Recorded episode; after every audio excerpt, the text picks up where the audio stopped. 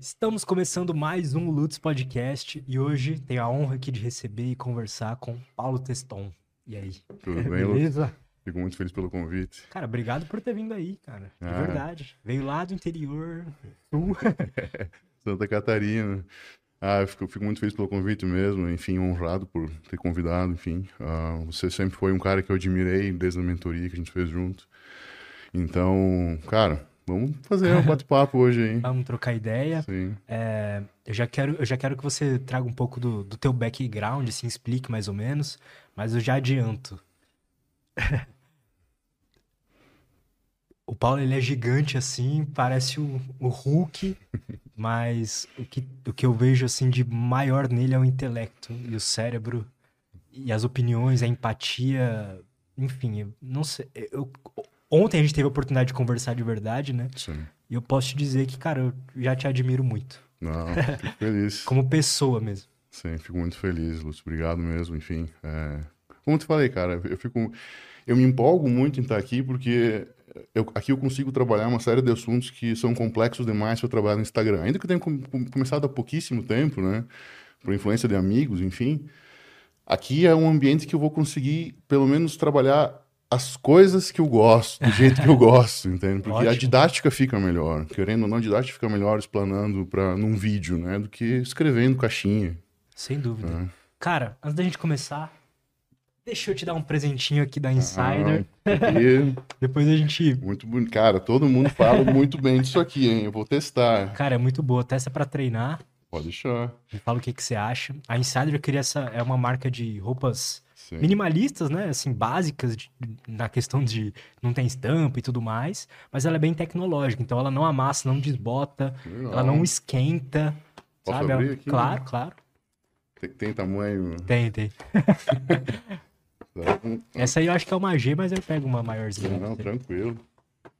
Cara, todo mundo fala da tecnologia dessas camisetas. Cara, é bizarro, enfim, é né? bizarro. Eu não acreditava, pra ser sincero. Aham. Mas é bem Ah, legal, bonito, cara. Bonito mesmo.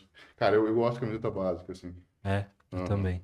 Então, pra quem quiser experimentar, fazer o teste, é, eu falo, é a melhor camiseta que eu já usei na vida. E eu falava isso antes deles patrocinarem aqui. Então, é realmente, é verdade mesmo. Obrigado. Vou testar ela num carregamento de adubo. Se é, é anti-cheiro mesmo.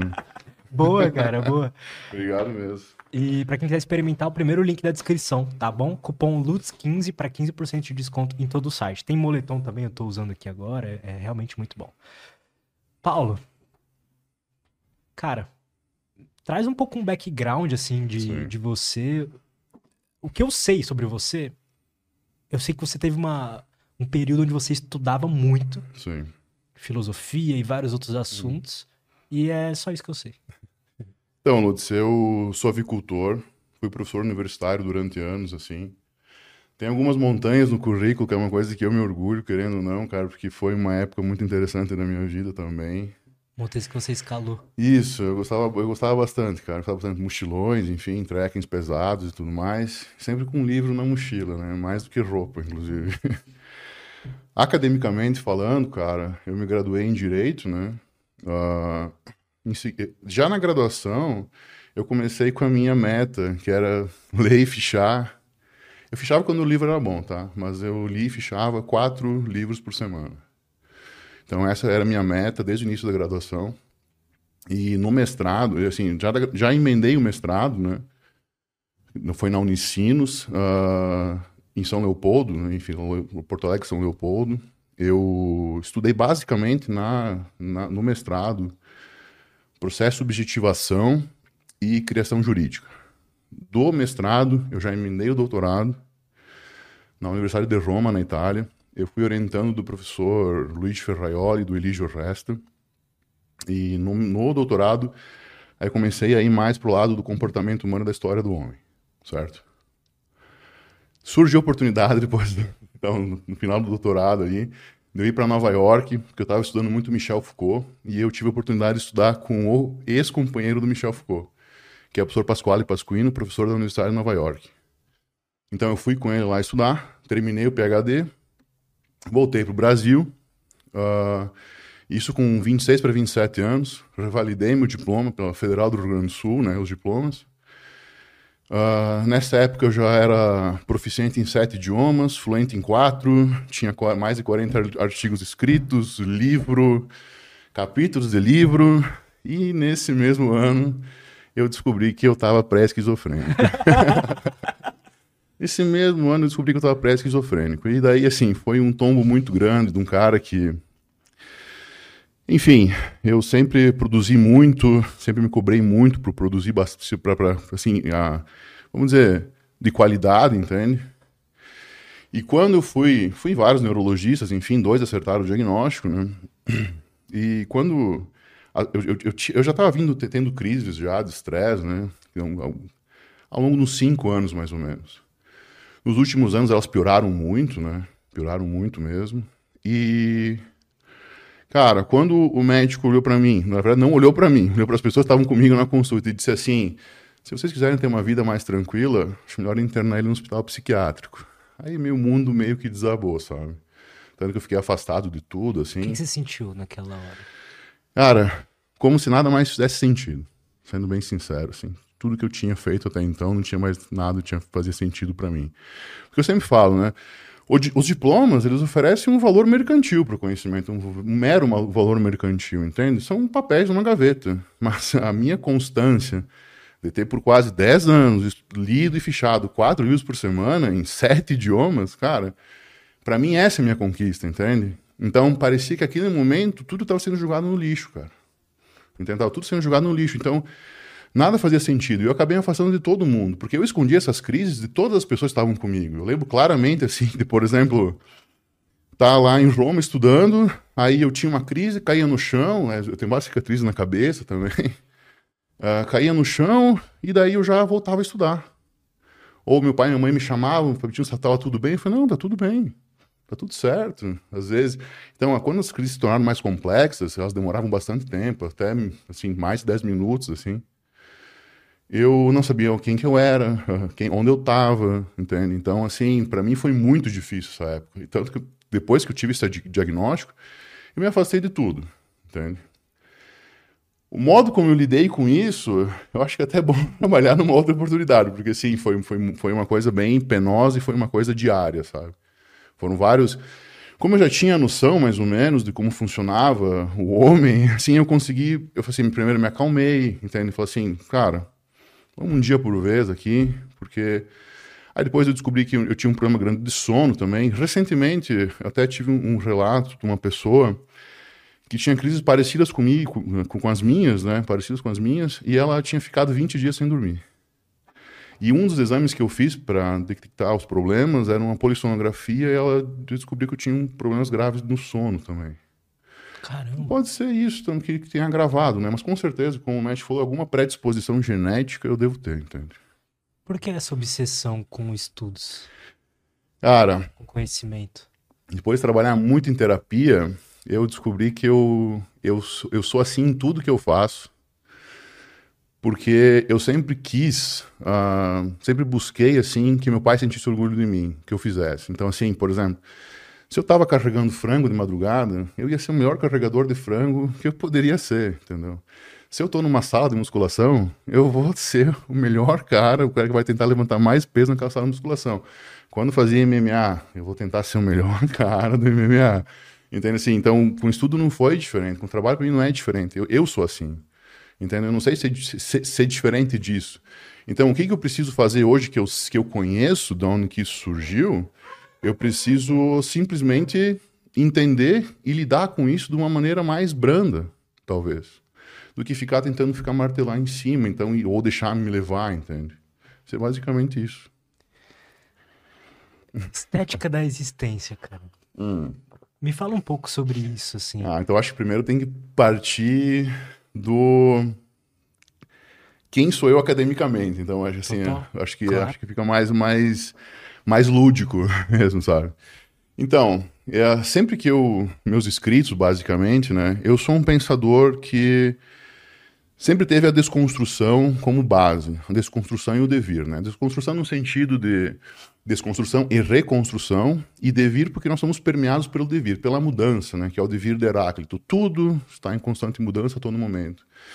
Nenhum homem pisa no mesmo rio duas vezes, né? Então, o famoso fragmento heraclitiano. Então, eu sempre parti assim. E essa dualidade, né, da construção e da reconstrução é basicamente porque as coisas elas tendem a ficar em equilíbrio. E quando digo dualidade, não é no sentido de ilimorfismo aristotélico, tá? Que, é isso? Ah, é que é, as coisas são opostas, digamos assim, uma em cada lado e deu. Tá, entendi. Não. Para mim, as coisas não são assim. As coisas não são opostas nesse nível. As coisas são meta-estáveis. Existe, uma existe, por exemplo, o infinito bem o infinito mal, mas existe uma bagunça aqui dentro que é infinita também. Então as coisas estão meta, meta do latim, além, além da estabilidade.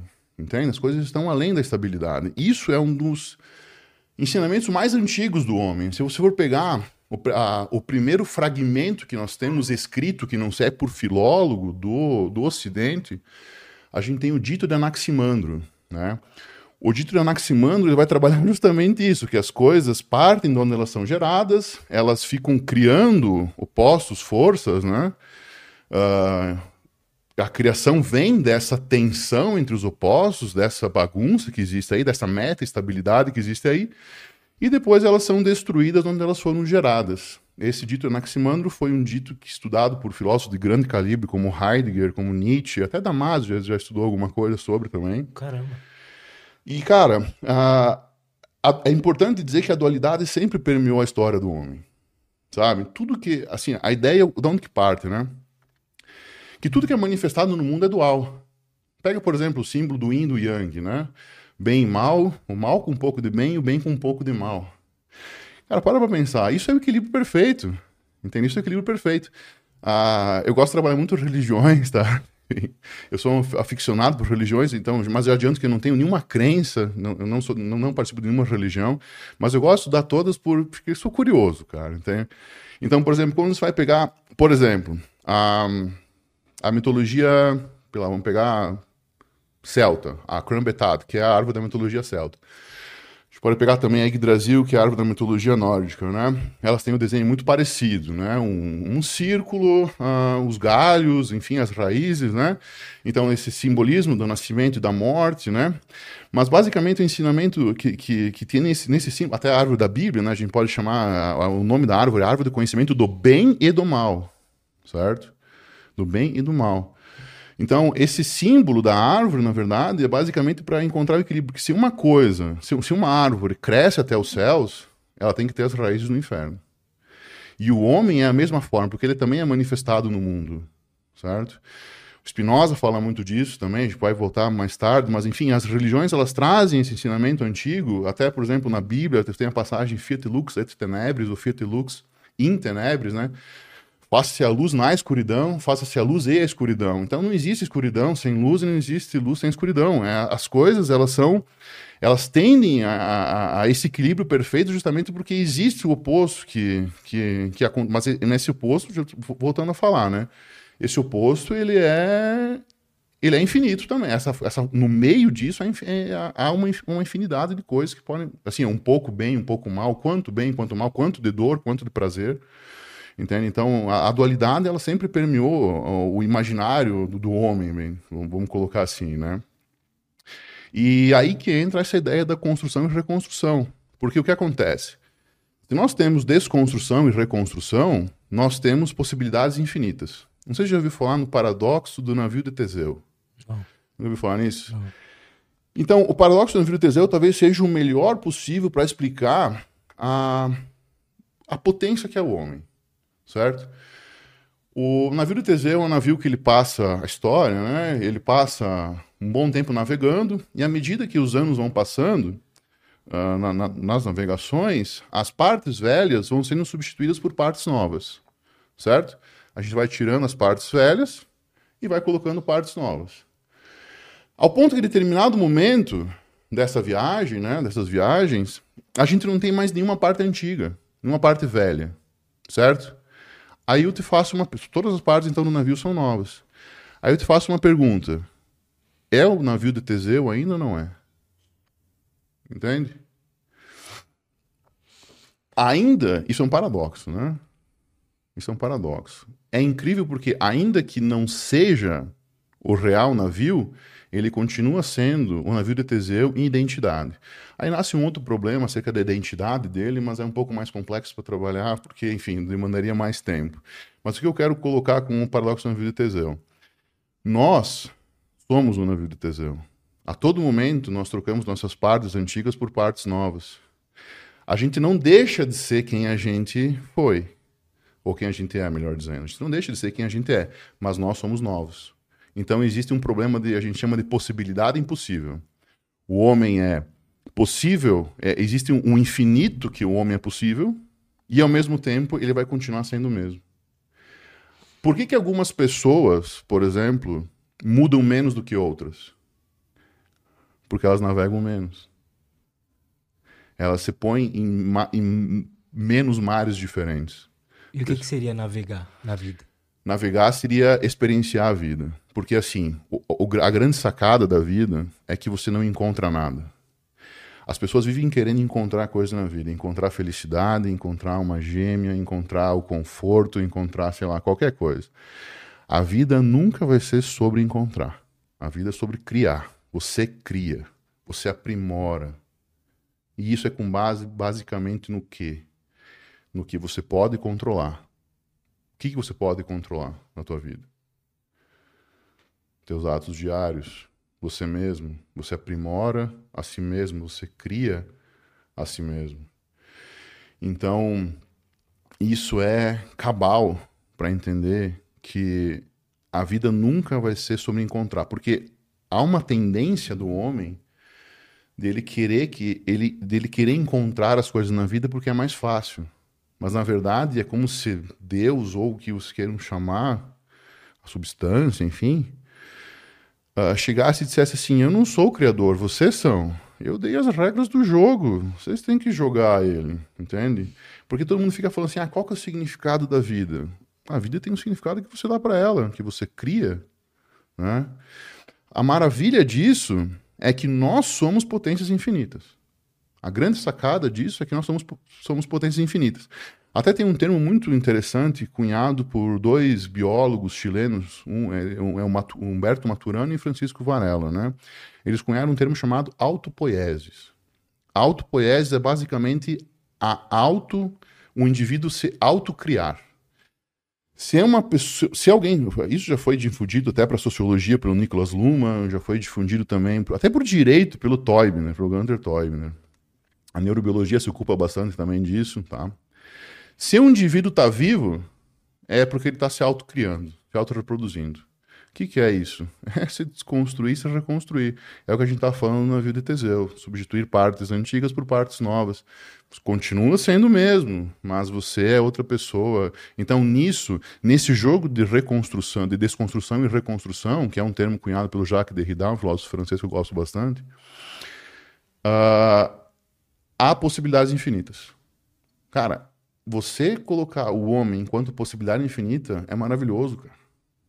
A gente pode fazer qualquer coisa, a gente pode ser tudo. Entende? Basta você se dedicar para aquilo.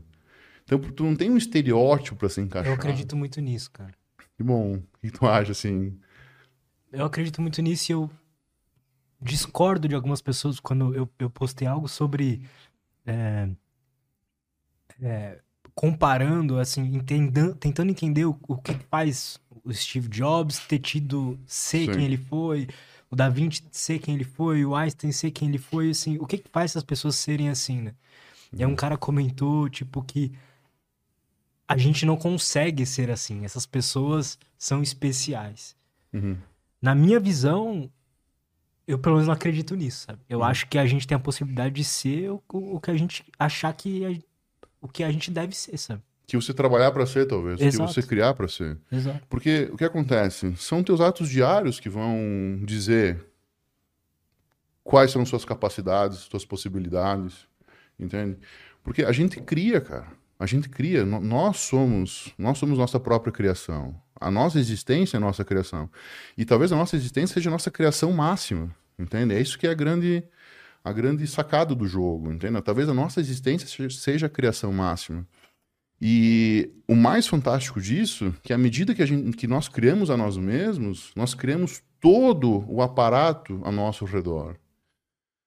Tem um pensador chamado. Isso não, eu, eu não achei essa citação na internet, mas eu tenho certeza que ela está naquele livro, tá? Então é no Google não vai ter, mas eu tenho certeza que está tá, tá nesse livro. Tem um pensador chamado Gido Krishnamurti, que ele escreve um livro chamado A Primeira e Última Liberdade, que foi prefaciado pelo Aldous Huxley, que é conhecido pelo Admirável Mundo Novo, mas na, minha opinião o melhor livro dele é Filosofia Perene, tá?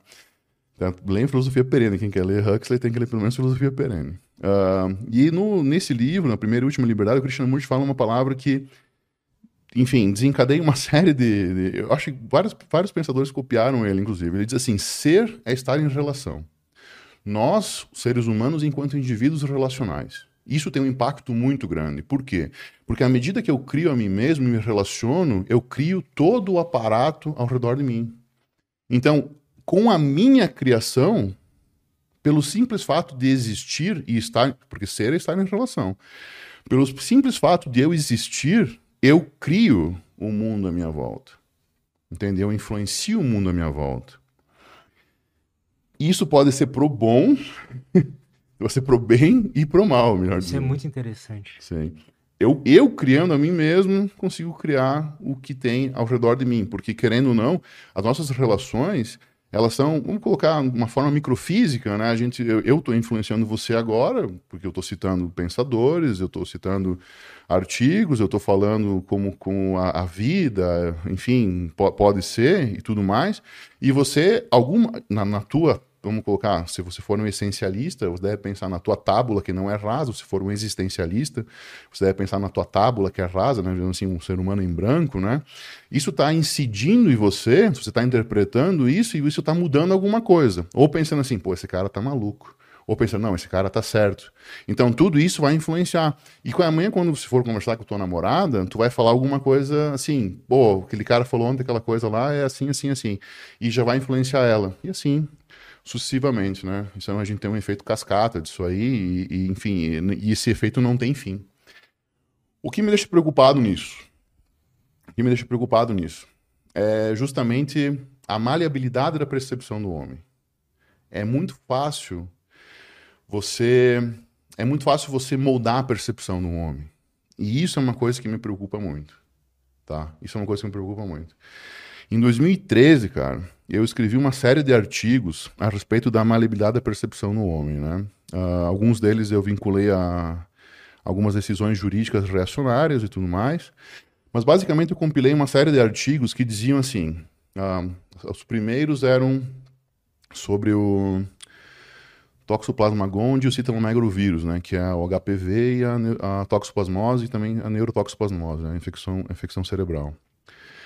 Uh, pessoas que acometidas por esses, por esses, enfim, parasitas, elas têm uma, uma, um problema na concentração de dopamina no cérebro que faz elas procurarem menos por novidade.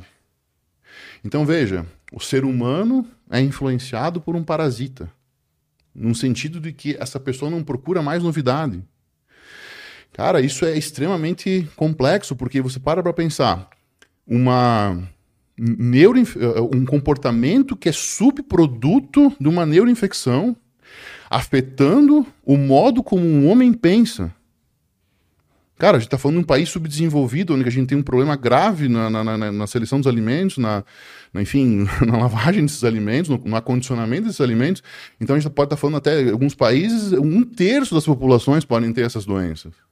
Entende? Então, assim, Quão maleável é a percepção desse homem? Talvez uma pessoa não procura novidade porque ela está cometida por um parasita. Entende? Aí eu até fiz um. Eu peguei uma série de, de, dessas decisões jurídicas mais racionárias e fiz assim: será que esses juízes não estão com parasita? Deixei entender, obviamente, né? Um... Não, desculpa te interromper. Não, claro. Se um, sei lá, se um juiz na noite anterior tomou um vinho, aí acordou de manhã, comeu uma coxinha, é. fez umas coisas assim, ele já vai. A percepção dele já vai estar toda alterada. Sim. Sobre, sobre um. Existem alguns estudos mostrando, inclusive, que juízes que têm fome tomam decisões mais duras. Então é isso que eu digo.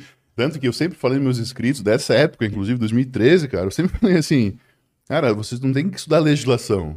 Você tem que fazer terapia. entende? Isso é legislação, não é curso de CPC, Código de Processo Civil que você tem que fazer. Você tem que estudar terapia para descobrir da onde que vem essa, esse, esse comportamento reacionário. Entende? Porque não faz sentido. Cara, para pra pensar, né? E isso, cara, a gente tá dando exemplo de, de uma. A, a gente tem infecção, neuroinfecção viral, bacteriana, fúngica e pro protozoário. Cara, ó, olha a loucura disso. E, e, aí na, na, outra parte dos artigos ainda eu compilei alguns que tratavam sobre o aparecimento de medo e ansiedade, medo e ansiedade, certo? Uh, em indivíduos infectados. Em indivíduos infectados. Só que esse medo e ansiedade, eles eram muito dependentes da forma como o parasita entrava no corpo, onde ele ficava alocado e o tipo. Então, assim, é uma bagunça que você não consegue. Você sabe que tem a desordem, que é causada por aquele parasita, mas você não consegue delimitar como eu consigo lidar com aquilo. Ou melhor, melhor falando assim, uh, quanto aquilo influencia. Então a gente não consegue, nos estudos pelo menos, uh, a gente não conseguiu dimensionar ter uma ideia do que, que, isso pode acarretar, por exemplo, dentro de uma sociedade ou dentro mesmo do indivíduo, o que, que esse indivíduo pode influenciar outras pessoas. Entende? Então, aí eu faço o seguinte, a seguinte, o seguinte link, né? O que, que é uma ideia? O que, que é um pensamento, uma ideia forte como uma crença, se não um parasita? Porque a ideia ela também afeta a concentração de dopamina no cérebro. Entende? Uma crença muito forte pode afetar, pode gerar desordem como medo e ansiedade. Entende? Então, uh, isso, qual que é o modo que a gente encontra para lidar com isso? Qual que é o modo que a gente encontra para lidar com um problema que afeta o comportamento de uma pessoa, certo?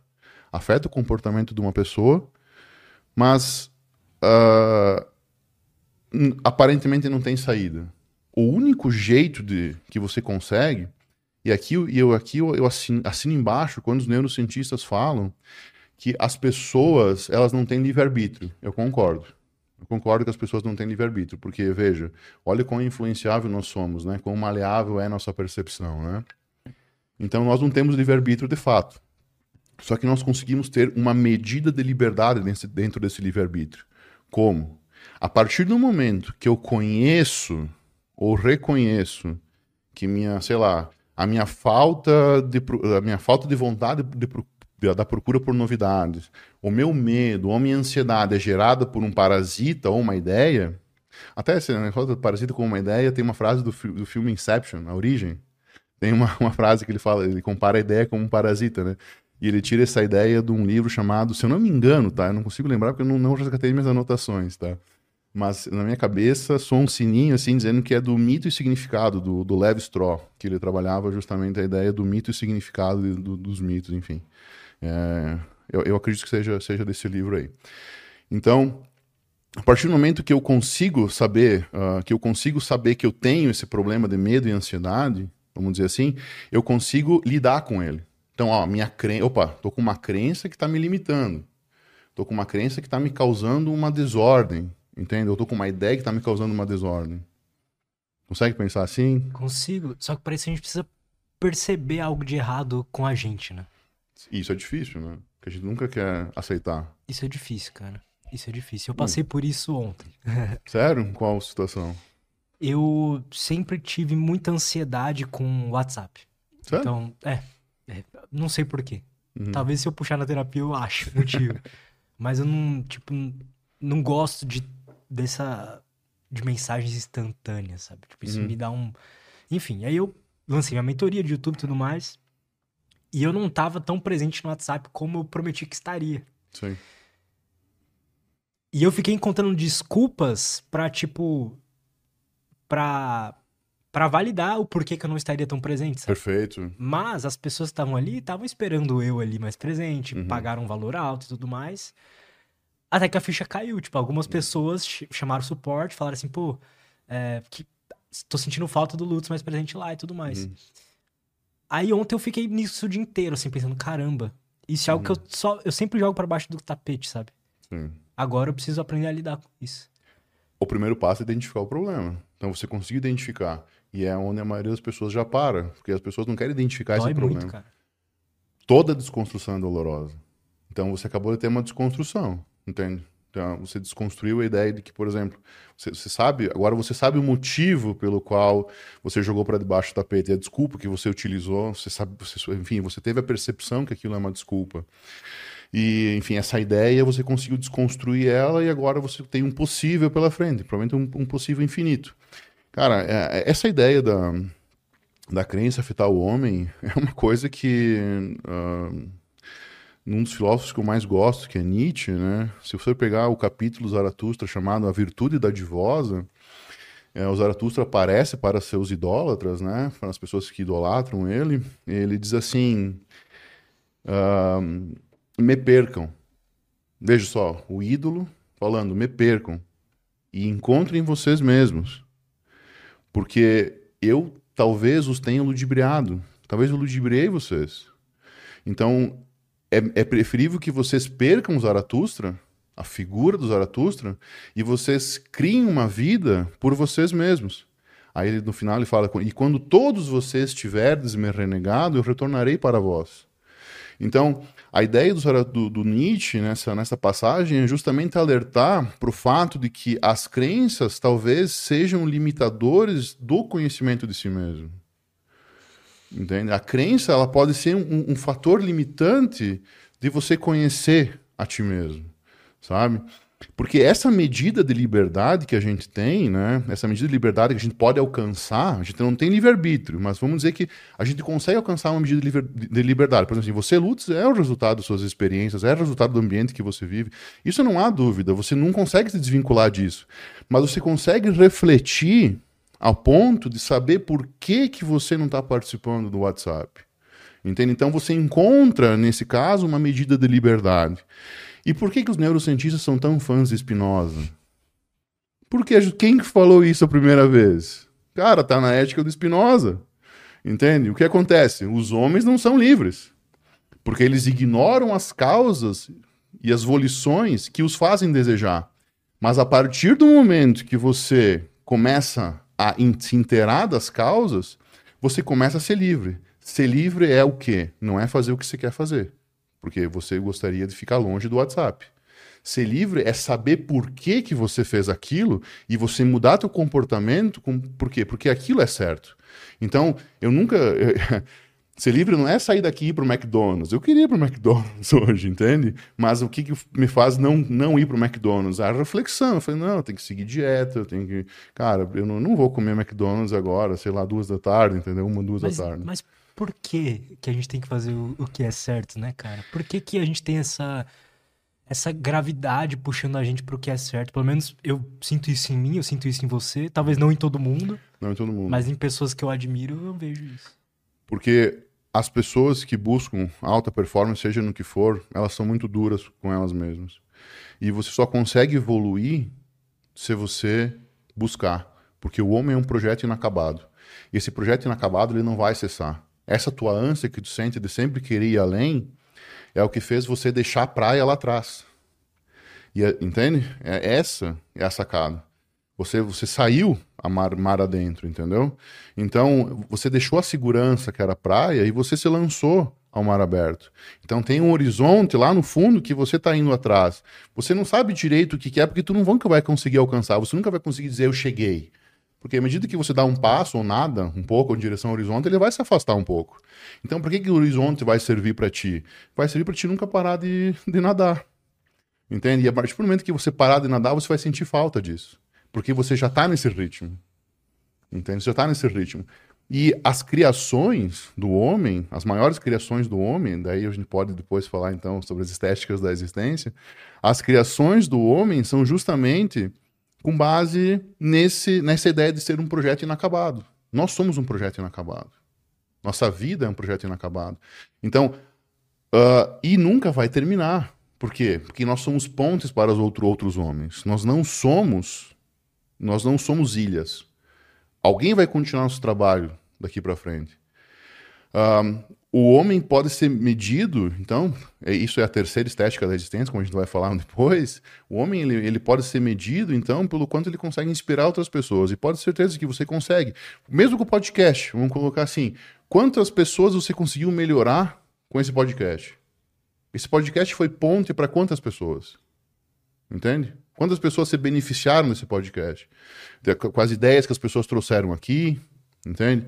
Então, isso é um trabalho.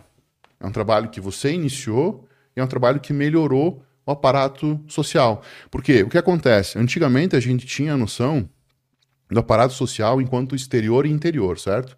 Por exemplo, interior na gente e aparato social exterior fora. Cara, chegou um, um pensador chamado Merleau-Ponty e escreveu a Fenomenologia da Percepção e ele disse assim: não há exterior. Não há exterior. O ser é o que toca o mundo e o mundo é o que toca o ser. Há, como o Gilbert, aí um, um filósofo da mesma linha do Merleau-Ponty fala, há um, uma estrutura acoplada, são acoplamentos estruturados. Então a gente tem um acoplamento do ser e do mundo, entende? Então, uh, não existe um exterior. Isso é uma ilusão. O que você faz em ti, o que você faz, enfim, cria, tudo isso é parte do aparato. E esse aparato, ele tem uma noção que a gente chama hoje, devido a um filósofo que estudou, um pensador, um que estudou Merleau-Ponty, que é o Roberto Spósito, de living system. Sistema vivo. Então, a sociedade é um sistema vivo. Ele até coloca uma coisa muito interessante que é sobre comunidade e imunidade, né? Que a gente funciona com a comunidade funciona como um organismo e tudo mais, a noção de organismo vivo. Por quê? Porque a gente tá sempre a comunidade está sempre mudando como o indivíduo muda, certo? A comunidade está sempre mudando enquanto o indivíduo muda. Só que o indivíduo é que tem o poder da criação, o poder da mudança. Então, é, parte sempre do indivíduo. As ideias, você nunca vai ter, por exemplo, uma ideia genial tida por uma massa de pessoas. Por isso que é difícil governar. Só fazendo uma analogia aqui, né? Por isso é difícil governar. Porque você nunca vai conseguir ver com clareza. Você nunca vai ver com clareza do jeito que, por exemplo, aquela coisa. Ah, o que, que o governo é? Ele não consegue enxergar para si, si próprio, porque ele é uma massa. Uma massa amorfa, quem sabe não tem a forma. Entende? Então, enquanto o indivíduo ele consegue ter essa medida de liberdade, ele consegue ter essa medida de liberdade espinosana, de dizer assim: opa, eu infelizmente sou assim por causa disso. Entende? Então eu preciso mudar aqui. Entende?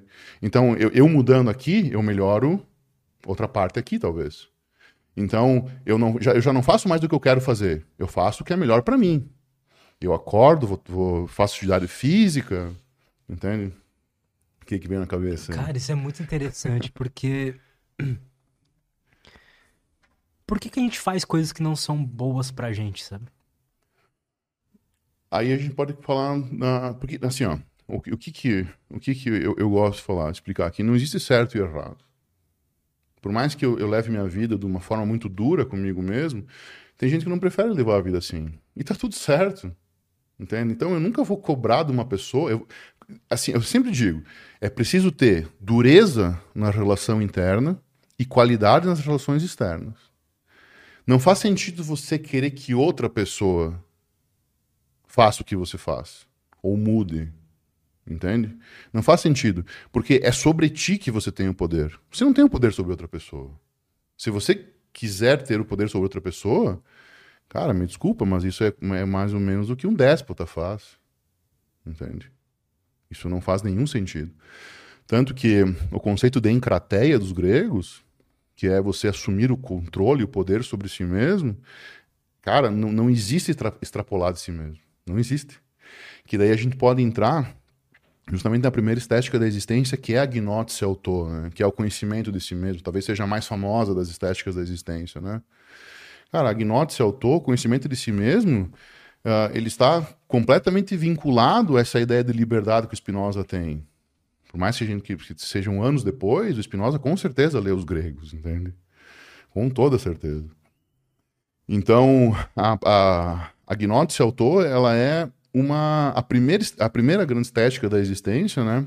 E ela é a básica. Porque a partir do momento que eu conheço a mim mesmo, eu começo a descobrir quem eu sou de verdade. Quem é o Lutz, né? É difícil parar a pensar. Qual é uma das experiências mais terrificantes do homem? Cara, é olhar para o espelho. Entende? É olhar para o espelho enxergar a si próprio, né? Tem, tem o mito da medusa que fala muito disso também. Mas assim, eu enxergo a mim mesmo, entende? Até, por exemplo, se, for, se você for pegar a, a grafia da, da, da palavra gnotis autor, né? Da primeira estética da existência, e for comparar com a grafia da torna-te aquilo que tu és, que é a máxima de Píndaro, você vai ter gnotis autor e genoi oiose se matou. Ou seja, ó, percebam que o radical é o mesmo e o final é o mesmo. Tá? Esse radical, GN, GN, GIG também a gente pode colocar, ele sempre vai ter uma noção porque uh, isso é importante falar porque as pessoas têm a ideia de que conhecer a si mesmo é falar assim, não, eu gosto de chocolate. Não, não é assim, muito bem assim que funciona. Porque você nunca vai poder parar de conhecer, senão você não conhece mais. Porque nós somos projetos inacabados, como eu falei, nós somos o navio de Teseu que está sempre mudando, mudando nossas peças. Então, se você pegar a gnose, a, a gnose se autor e a gnose se matou, que são duas máximas, conhece a ti mesmo e torna aquilo que tu és. Elas têm a força de nunca parar de um conhecer em fluxo. Pega a palavra, o radical GN, por exemplo, vamos pegar a palavra geração, em inglês, generation. Aí vamos colocar generazione, generazione, generação. Então, essas palavras, a etimologia ensina que essas palavras, que elas têm uh, uh, talvez a, quase a mesma grafia em diversas línguas, elas têm um significado muito anterior, muito anterior. E a força de, desse radical GN é justamente esse conhecer em fluxo, de nunca parar. Não é no sentido de conhece a ti mesmo, mas assim, continue conhecendo você mesmo. Isso aqui é uma estética de existência, cara. Não é um ato inacabado, não é uma árvore que tu vai lá e conhece. Entende? É um ser humano que está todo momento mudando, que as ideias estão mudando a todo momento, você tem uma ideia lá no fundo, conversa com outra pessoa lá, e isso vai mudando você. Então, assim, se você não conhecer em fluxo, você não conhece mais. Por isso que você não consegue parar. Porque, no fundo, você tem noção de que se você parar de conhecer a você mesmo, você fica para trás, porque você não vai ser a mesma pessoa. Entende? Então, é justamente isso. O conhecer enquanto fluxo, enquanto permeado pelo devir. Os gregos sabiam disso. A nossa tradução é que foi porca. A nossa tradução que foi horrível nesse sentido. Mas tanto que Píndaro era um, era um, um, pensador que não, não ia de encontro aos outros pensadores da época, ele ia ao encontro. Então ele concordava com a primeira estética da existência que é a, que é a autor, né? Na prática, o que é conhecer a si mesmo? É esse exercício de reflexão para você alcançar a máxima liberdade possível nos teus encontros. Porque se você se você for uma pessoa que não que não procura saber quem você é, você é meramente escravo dos encontros, escravo da, daquilo que você se esbarra na vida. Entende? Por exemplo, eu tenho ansiedade, mas eu não trabalho. Eu não sei por que, que eu tenho ansiedade, eu não, não tenho vontade de saber. Ah, eu não gosto de fazer atividade física. Tu já tentou se condicionar a fazer atividade física para saber se tu. Ou já tentou se encontrar em outra atividade física? Como eu falei assim, você é um cara que gosta de submission, de jiu-jitsu, né? uhum. né? Então, uh, querendo ou não, isso nos, nos, ajuda a nos tornar melhores, porque a gente fica mais disposto, porque a gente fica, enfim, a, uma das estéticas da existência versa sobre os hábitos, né? O, mas a, a, que é a segunda, né? A gente chama ela de epimeleia eto. É a segunda grande estética da existência, que, se, que é traduzida como cuidado de si.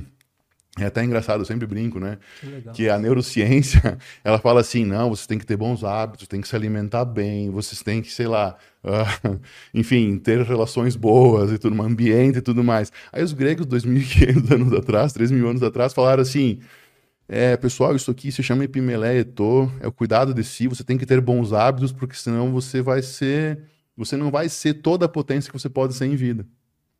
Entende? Infelizmente, quando a gente joga no Google isso, as únicas, as únicas pesquisas que vão ter sobre são as do Foucault. Foi por isso que eu fui atrás do companheiro do Michel Foucault. Eu queria entender a cabeça do Foucault quando ele trabalhou as estéticas da existência. Eu percebi que ele foi tendencioso em muita coisa, ele puxou para o assado dele, assim como vários pensadores fazem, isso é bem normal, a gente sabe disso, né, na ciência. Mas eh, se você for jogar no Google as estéticas de existência, praticamente todas elas, uh, todos os, os, os, os, conteúdos sobre são, são os do Foucault. Por isso que eu tive essa ânsia de ir no original procurar.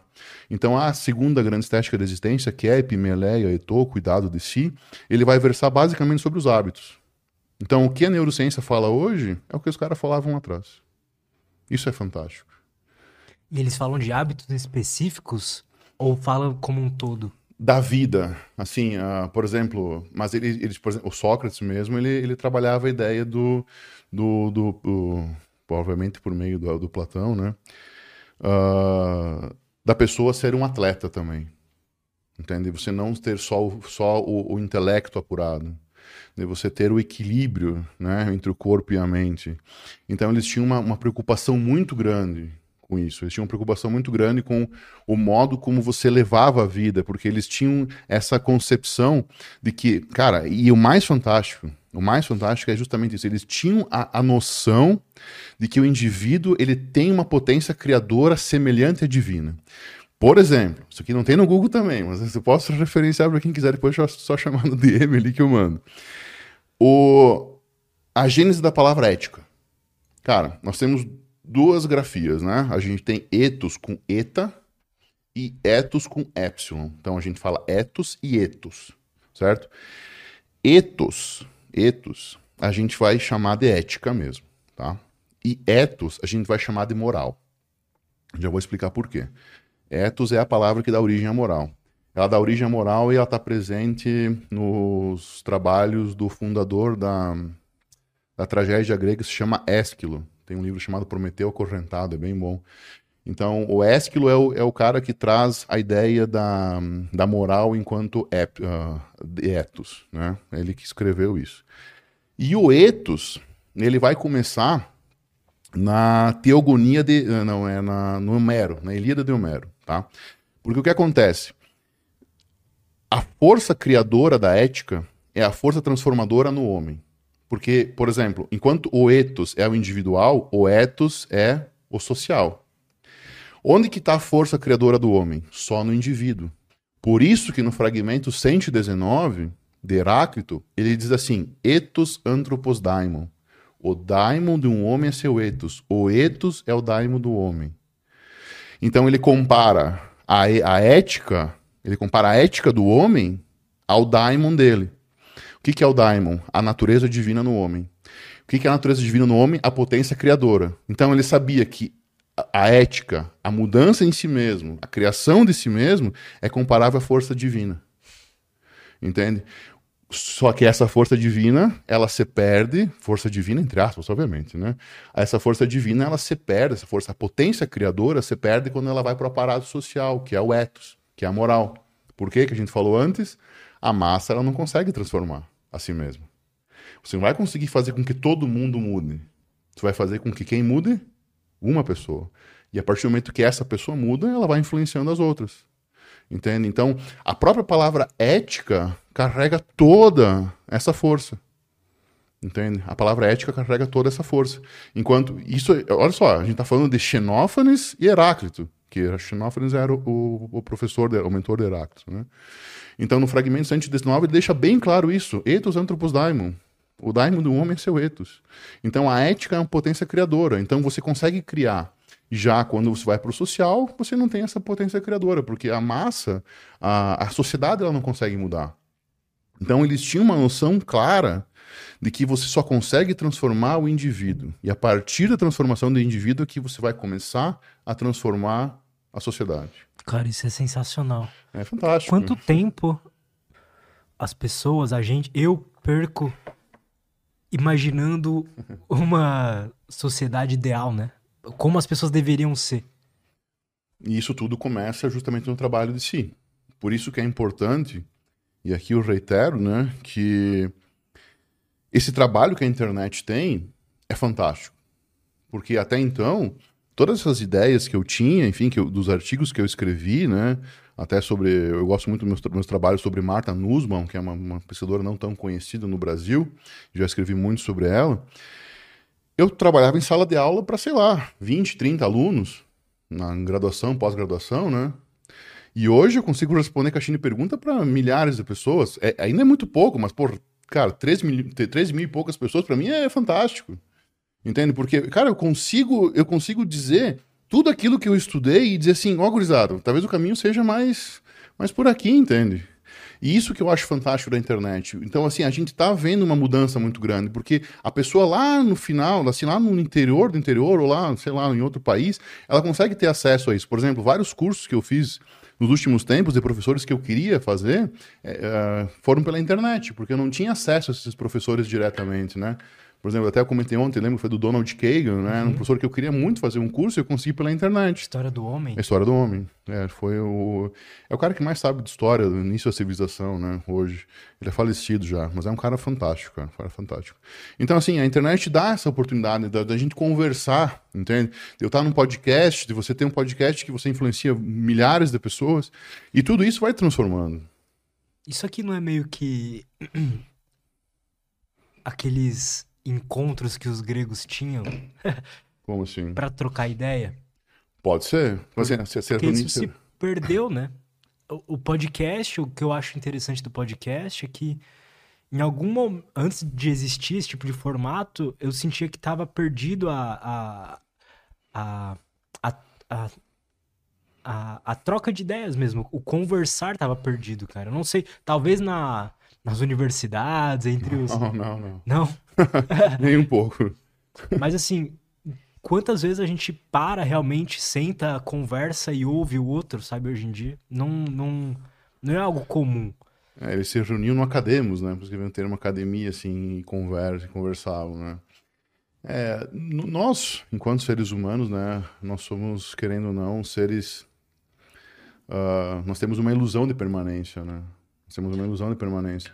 Nós somos seres transitórios, né? Mas nós temos essa ilusão de permanência.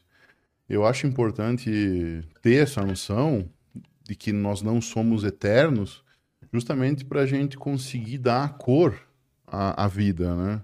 Porque, por exemplo, você pega uh, e, e, isso a gente consegue porque por meio da, da, da, conversa mesmo, sabe? Porque às vezes a pessoa pensa, ah, eu sou ansioso. Cara, eu já vi, eu, assim, todo mundo vai virar adubo, entende? Todo mundo vai virar adubo uma hora.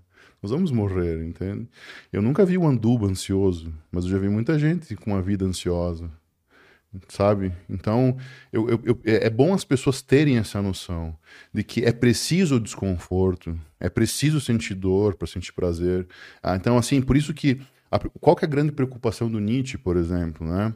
É, cara, a disposição para o futuro é a categoria central dos pensamentos nietzscheanos. O que, que, é, a, o que, que é a disposição para o futuro? Cara, é aceitar o, o, mundo de peito aberto. O, amor, o que, que é o amor fátio, o amor ao destino? É você aceitar o que vem. Sabe? Você, você ter noção de que tudo pode acontecer contigo e tá beleza.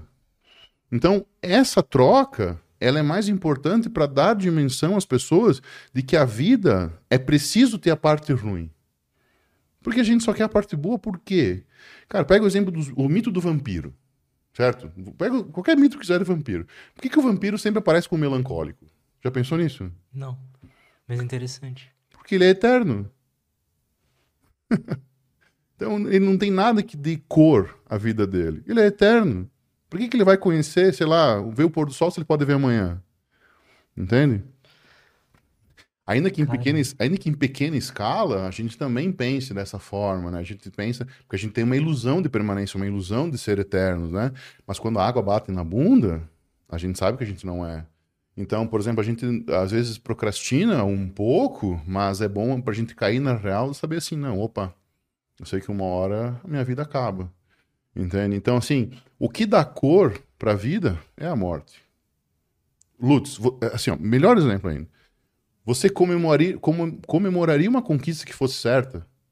Se você soubesse que você que, que ia conseguir, que graça teria? Não tem graça nenhuma. Nenhuma. Então, o fracasso ele precisa existir. É isso que as pessoas e as pessoas querem evitar isso ao máximo. Entende? É preciso se colocar em situações de risco. É preciso aceitar que existe a chance de fracassar, que vai doer, que é um problema. Entende? Porque é isso que dá sabor à vida. Cara, eu, eu sempre falo, a, a, mutabilidade da vida, as coisas do jeito que elas mudam, ao mesmo tempo que é a nossa desgraça, porque nos tira os momentos bons, é nossa esperança, porque os momentos ruins não vão durar para sempre. Entende? Só que ninguém consegue pensar dessa forma. Por quê? Porque vive uma vida que não é reflexiva. Uma vida que não parte de uma reflexão para entender, cara, isso aqui é um problema. Entende? Então eu preciso lidar com ele. É mais ou menos o que a gente falava ontem, lembra que a gente conversou sobre, sobre ter o equilíbrio entre ser uh, racional e bestial? Uhum. Sabe? Então, assim, quando você tá lá no Gil, por exemplo, cara, o, o rola do Gil pra ti é aquela sensação de matar ou morrer. Hoje eu treinei com essa visão, assim, hoje eu vou ser um bicho. mas é, mas é justamente isso, cara. É, é, é ser bestial. Você ter momentos para ser bestial, porque a gente é animal. A gente não precisa ficar colocando isso e falando assim, não, eu sou racional. Não, cara, extravasa um pouco. Por que, que tu não vai extravasar no Gil isso? Cara, tu sai pleno de lá. A cabeça fica nova. Por isso eu vou pra academia, cara, eu quero ser um animal. Deus me livre de falar em filosofia na academia. Eu quero chegar lá e levantar peso até sentir o corpo rachando no meio. Eu quero entrar no agachamento quero. Assim, ou essa barra sobe ou eu quebro. Entende? Por quê? Porque é o meu modo de, de, de exacerbar essa bestialidade, entende? de ser animal. Então, isso faz eu enxergar as coisas de uma maneira mais plena depois que eu termino esse meu, vamos dizer assim, ritual, entende? Assim como quando você termina o rolo do Gil, você fica mais calmo. Quantos problemas que eu já fiquei pensando e, e quebrando a cabeça. É só fazer um treino de jiu-jitsu e o problema não existe mais, sabe? Ou pelo menos ele é pequeno demais. É bizarro isso, porque eu achava que tentar aumentar o meu bem-estar subjetivo na vida, pelo menos uhum. esse é um, um, objetivo que eu quero, que eu tenho para mim. Tentar aumentar os momentos de bem-estar subjetivo era entender sobre, digamos assim, sobre algo mental. Era uhum. entender, ter insights e coisas assim, ler livros e tudo uhum. mais sobre desenvolvimento pessoal. Cada vez mais eu tô vendo que é uma coisa muito mais fisiológica, biológica, de ir lá e, e fazer o que tem que ser feito nesse sentido, assim, de, uhum. de pegar pesares e tudo mais, do que ter um insight que vai me ajudar a resolver o problema, né? Sim, porque o que acontece? Uh, de certa forma, no, nós somos esses atos diários entende? A, a excelência, o, o, Aristóteles falava muito disso, né? Que a excelência é esse ato cotidiano, né? Eu sempre falo assim, um, uma montanha não é uma montanha, elas são infinitos passos.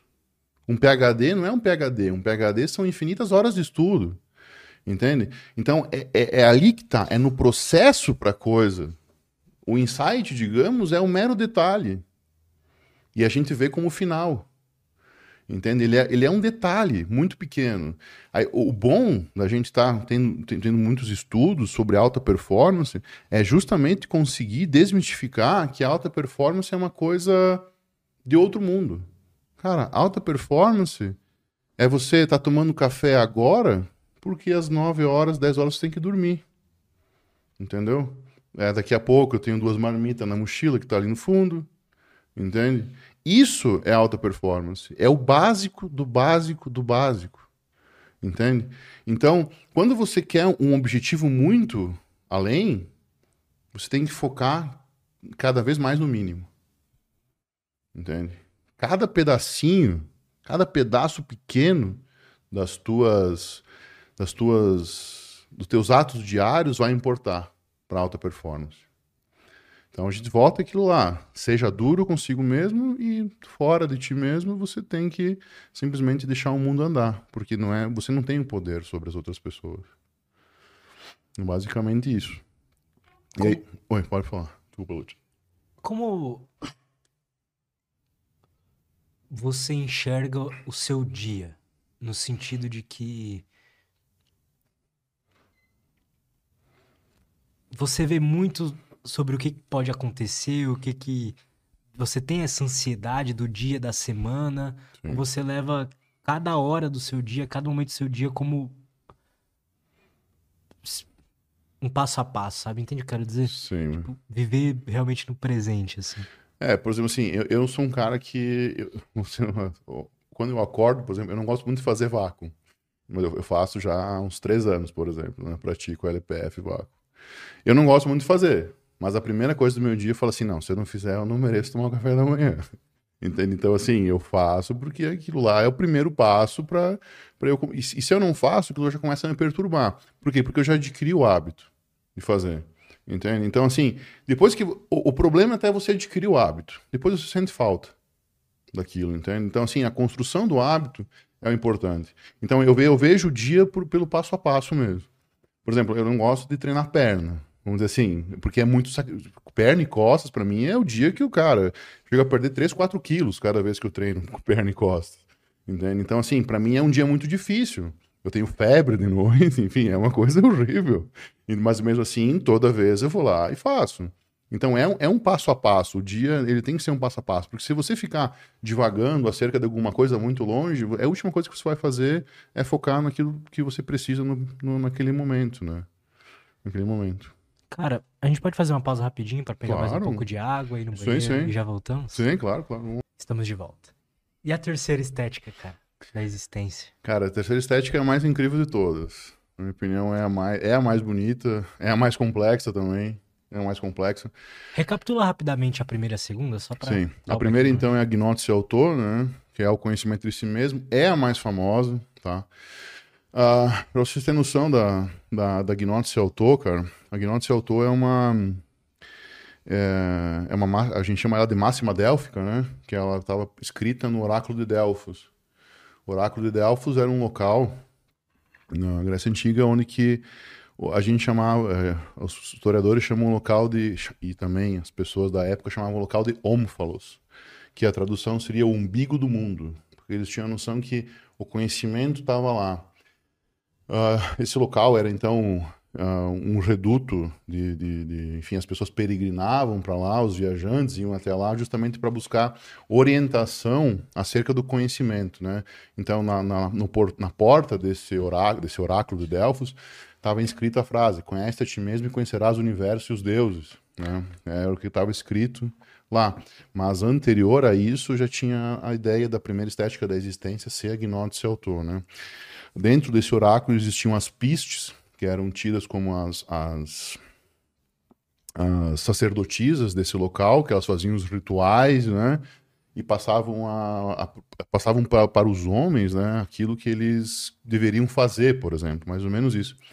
Existe uma forte existe uma forte corrente de pensamento, né, uh, na história que diz, por exemplo, que até na época do Yeshua ben Yosef, que é o Jesus Cristo histórico, Jesus o Cristo histórico, né, ele uh, já se tinha o respeito por esse oráculo, certo? Já se tinha o respeito por esse oráculo. Por isso que quando na Bíblia fala, alguns, alguns escritos da Bíblia fala assim, Jesus diz, né? Vós sede como a serpente, sejam como as serpentes. Ele tava, que, dizem que ele estava querendo mencionar as pistes do oráculo de Delfos pela sabedoria que essas mulheres tinham. Dizem, né? Isso não é, não é passível da gente confirmar agora, porque eu não tenho nem, nem, ideia também. Mas alguns historiadores nos trazem isso, essa ideia de que uh, o respeito por esse oráculo era muito grande. E de fato, assim. Uh, a gente tem todos os, os, uh, os imperadores que viveram nessa, nessas épocas, assim, as grandes, os, os, as pessoas renomadas, enfim, todas visitavam esse oráculo para tentar extrair informação. Esse Om falou, esse umbigo do mundo. Om, inclusive Om, O-M, aí a gente pensa no uhum. Om do budismo e tem a ver. Tem a ver, sim. Sim, sim. É, tem ligação entre a escrita grega e o Oriente. É um pouco mais complexo isso também, mas tinha uma, uma, uma bela ideia, por exemplo, das caravanas que elas levavam conhecimento, enfim, por entre os, os, uh, Oriente e Ocidente, né? Então tinha uma troca mais ou menos de que Om, por exemplo, é a vibração universal e lá eles queriam que fosse o umbigo do mundo, então Om seria, como o Ómfalo seria aquela região mesmo, sabe? Perfeito. E a segunda? A segunda é o cuidado de si. Aí a gente entra na ideia de cuidar dos hábitos do corpo, né? Eles tinham a noção de que o corpo então era de fato um templo, é uma coisa sagrada, né? Porque o que acontece? Uh, ao mesmo passo que o, que o corpo ele tinha. Ele era capaz de efeitos magníficos, né? Capaz de efeitos magníficos, eles tinham a ideia de que você precisava aprimorar ele. Porque o que acontece? Quando você vai trabalhar estética de existência, você vê que eles tinham a noção que o, que o ser humano era extremamente aprimorável. Certo? Essa é a grande sacada. Aprimoramento. Nós somos. Se nós não, não nos aprimorarmos, não somos nada. A gente praticamente fica estagnado, entende? Então, o aprimoramento de si é o ponto de partida para os gregos pensarem formas de, de, assim, formas de trabalhar em si mesmo. Como se o homem fosse um mármore bruto, até tem várias esculturas dessas de, de artistas assim, né? o homem fosse um mármore bruto, que talha a si mesmo, se dando marteladas, né? Se machucando e construindo a forma que ele quer dar para ele mesmo. Então, fazendo coisas desconfortáveis, entende? Fazendo coisas que não são aquilo que ele quer fazer por mero deleite. Ah, eu, sei lá, eu quero hoje ficar, sei lá, jogando pedra no rio. Não. Entende? Então, assim, eu, eu preciso, preciso ocupar meu tempo. Eu, é, até eu sempre brinco que uma pessoa que desperdiça uma hora da vida é porque ela não tem noção do quanto vale uma, né? Então, assim. é verdade. É, o, Dosto, o Dostoiévski, uh, até, ah, tem vários pensadores que trazem frases incríveis sobre isso, to, todas nesse sentido, né? De você sentir até os ossos, né? Sentir aquela coisa, por assim, você me foi dado a dádiva de viver, eu quero sentir até o fim, eu quero viver até o fim, porque é muito, é muito raro viver, é muito difícil, é muito, é um acaso muito grande eu estar aqui contigo nesse mesmo período, entende? É um acaso muito grande. Então, por que, que eu não vou aproveitar isso? Se eu, se eu tô aqui vivo, eu quero sentir até o osso, cara. Eu não quero desperdiçar a vida. Toda vida que não é refletida é vida desperdiçada. Infelizmente, é essa que é a realidade, entende? Toda vida que é irrefletida, que é uma coisa que você faz simplesmente por fazer, é uma vida desperdiçada. Então, o difícil na vida é achar esse equilíbrio. Entende? Porque quando você começa a pensar sobre isso, você começa a ir para um caminho, por exemplo, assim, eu quase enlouqueci. Por quê? Porque eu não queria perder tempo. Então, a gente está falando de um cara que ia para o cartório lendo um livro. Cara, eu descarregava frango e no intervalo do descarregamento de frango, eu, eu teve um, um, um, mês lá, que era um, tra um trabalho sazonal, né? Então, tem aquele período do ano que eu fui descarregar frango e daí eu ficava lendo a obra do Weber. Eu li quase toda a obra do Weber em um mês, porque eu não queria perder tempo. Eu lembro de, claramente assim, quando cara, eu era tão maluco assim que eu ia fazer cardio, por exemplo, para dar um ar para a cabeça, mas eu ia lendo, porque cara, se eu fosse viajar de carro, eu tinha que fazer ter um e-book. Eu não viajava. Eu não viajava. Se eu não tivesse um e-book para viajar, eu não viajava. Eu tinha que ter um e-book certinho, para senão eu ia perder tempo dos meus livros, que eu tinha que bater a meta. Então, assim, eu não tinha o equilíbrio. eu não tinha esse equilíbrio. Eu sou completamente sincero e dizer assim que eu estava surtado, obviamente, estava surtado. Mas, assim, fez o que eu sou hoje. Eu acredito que eu paguei um preço muito caro, porque, assim, são, foram cinco anos tendo crises, né? Então, assim, uh, em cada crise eu tinha uma chance mínima de não voltar a mim mesmo. Então, uh, enfim, eu não sabia quem eu era, não sabia onde eu estava e tudo mais. Então foi uma, uma experiência muito, muito difícil Tá? Foi uma experiência muito difícil, mas eu não me arrependo porque fez quem eu sou hoje, então não faz nenhum sentido me arrepender disso, né? Então a segunda estética é basicamente esse cuidado de si mesmo, cuidado de si, de si, de si mesmo no sentido de, cara, eu preciso dormir, preciso me alimentar bem, entende? Eu preciso uh, ter a, a, a, minha, o meu ambiente bem, assim, o que a neurociência fala hoje, basicamente, é o cuidado de si, é a ideia do que eles tinham do cuidado de si. Ótimo. Entende? E aí a terceira? Que é a mais, é a mais fantástica. A gente chama ela de Tecnetobio. Tecnetobio. A tradução que se deu para ela é a arte de viver, certo? Cara, o que é essa arte de viver, né? Primeiro que o conceito de arte, ele é um conceito bem deturpado na, na história do homem, tá? Mas no sentido que a gente quer, na estética da existência, você, ele vai aparecer primeiro na Teogonia de Hesíodo, que ele trata sobre os, as, as, elementais, as, as, as forças. É, enfim, é uma, é uma teogonia que ele fala das, da, das, da criação do mundo, enfim, a criação do mundo, a teogonia, né? A criação do mundo com base na, na, na, em forças, em espíritos e tudo mais, e uma delas é essa arte, né? Nesse sentido de arte aí. Que é basicamente o quê?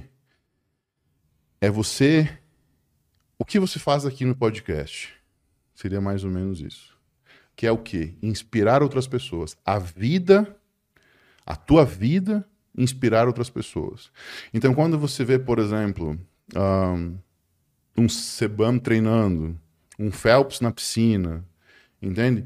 A estética de existência daquela pessoa inspira quantas outras, entende? Você vê o Wesley correndo lá de manhã cedo e querendo ser triatleta, entende? Então, isso é uma estética da existência. É você transformar a tua vida em algo que faça, faça outras pessoas se inspirarem nela. Dizer assim, pá, é massa a vida desse cara. Não no sentido de você invejar, mas no sentido de olha como ele faz o que tem que ser feito, olha como ele leva a performance, olha como ele estuda, entende? Olha, então assim, a partir do momento que você consegue inspirar outras pessoas, você está dentro da terceira estética da existência. Entende? Porque quanto menos você reflete sobre a vida e menos se movimenta, eu sempre digo, né? Que eu faço analogia da marionete, né? Uh, quanto mais você se mexe, mais é possível ver os fios que te prendem. Quanto menos você se mexe, menos possível é ver esses fios. Então a estética da existência é uma pessoa que está se mexendo muito. Porque os fios dela esticam muito mais do que das outras pessoas. Então ela é uma pessoa, querendo ou não, mais sábia sobre si mesma. Porque ela sabe o que o, que o prende, o que ela precisa mudar, o que precisa ser feito para ela ter mais performance ainda, o que precisa ser feito para ser uma pessoa ainda melhor. Certo? Porque a vida, assim, a vida irrefletida para os gregos é uma vida desperdiçada. Então, se você está dentro da primeira estética da existência, se você está dentro da segunda estética da existência, cara, a terceira é como se ela viesse algum dia simplesmente por vir. Entende? Você vai achar alguma hora alguma coisa que vai influenciar outra pessoa. Entende? E o mais lindo disso é justamente no sentido de que você começa, a partir do momento que você começa a influenciar outras pessoas, né, você vai mudando todo o aparato social que você vive. Isso é o mais fantástico. O mais fantástico é isso.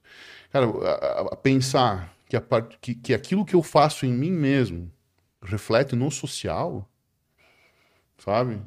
É o máximo do altruísmo, que é o que o período helenístico descobre.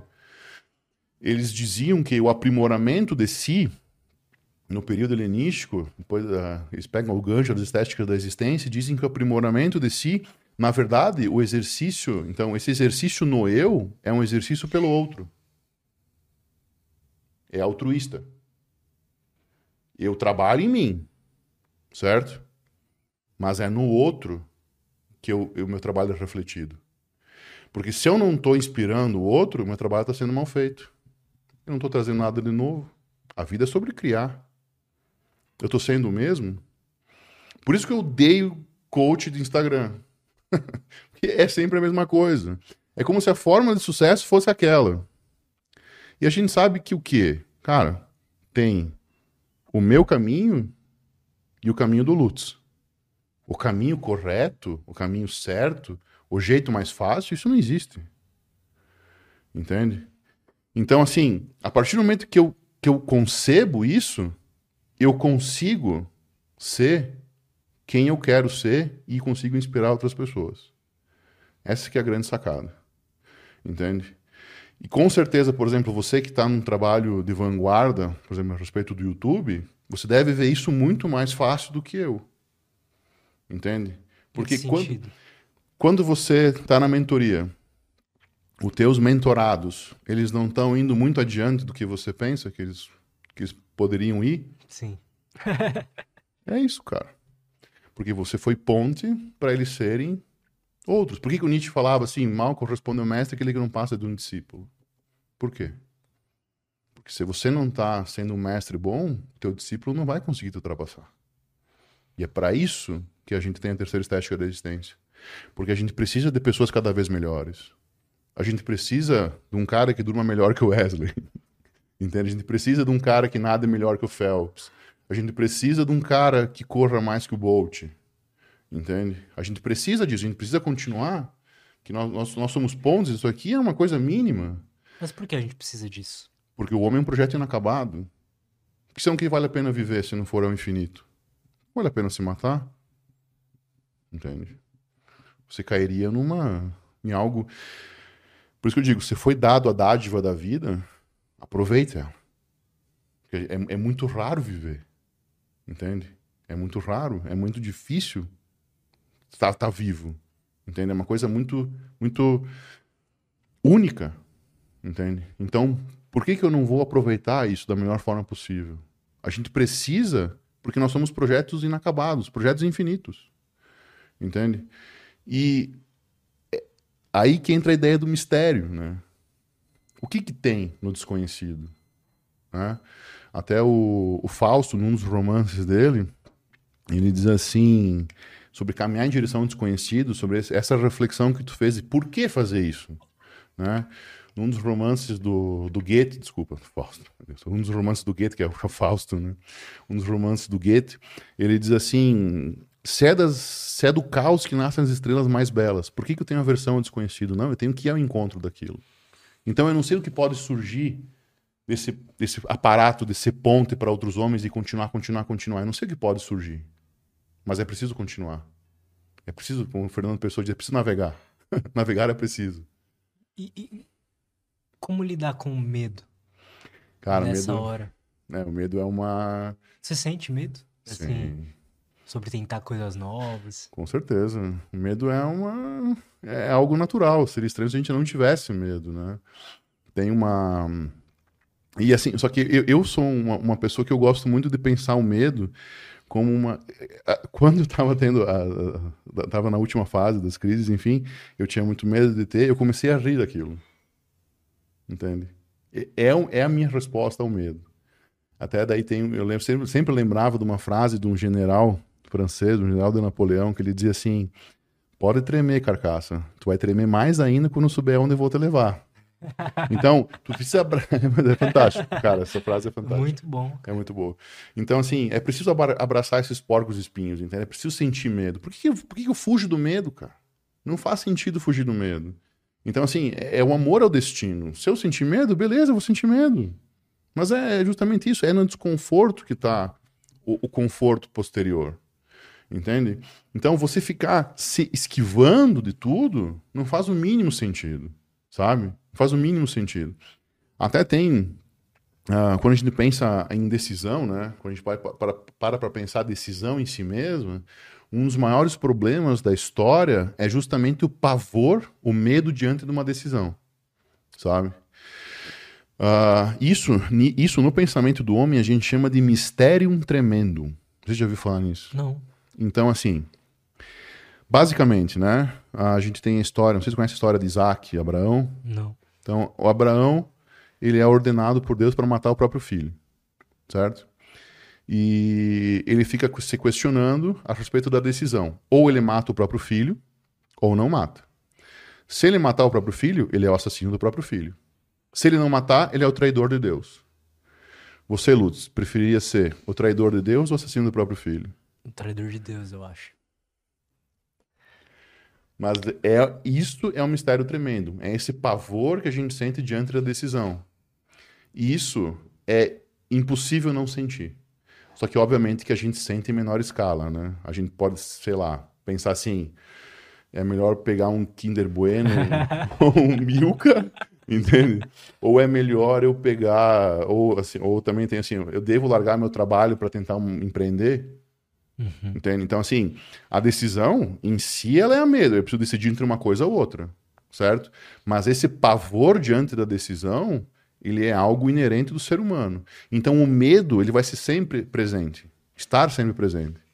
Mas, por exemplo, o medo é justamente o que dá, o, que dá uh, o tempero para as coisas. Por exemplo, o medo de fracassar. Só que se não existisse fracasso, você tentaria alguma coisa, como a gente falou antes? Total. Não. Então, assim, não faz sentido fugir. Não faz sentido. É, faz mais sentido você deixar acontecer do que ficar fugindo, entende? Perfeito, cara. Ontem, você falou algo que eu fiquei querendo entender mais sobre. Você disse assim: apesar de que sim, o Nietzsche ser muito famoso hoje em dia, muito conhecido, ele ainda é subestimado, na tua opinião. Sim. Me conta um pouco sobre por que, que você acha ele um pensador ou os pensamentos dele tão interessantes. Cara, o Nietzsche, ele foi um cara que a categoria central do pensamento dele é essa disposição do homem diante do futuro, sabe? Do, do modo como o homem se coloca diante do futuro, né? E até tem uma passagem muito linda sobre a filosofia da manhã, que é aquela o homem que, que sofre, etc., mas que não se deixa abalar, que uma hora ele vai ser, por exemplo, ele vai conseguir alcançar resultados, ele vai conseguir, mas ele precisa passar digamos, pelo inferno, como se fosse. Então, as pessoas pegam do Nietzsche, geralmente, uh, o pensamento panfletário, sabe? Aquela coisa assim, os livros mais fáceis, aquilo que tem melhor acesso, entende? E eu gosto muito do Nietzsche justamente porque ele, ele, ele era um cara que ele admitia que os gregos eram muito mais bons do que a gente acha que, são, que, que, que, que eles são hoje. Porque ele dizia assim: sempre que tiver dúvida, volta para os gregos. Sempre que você tiver dúvida, volta para os gregos.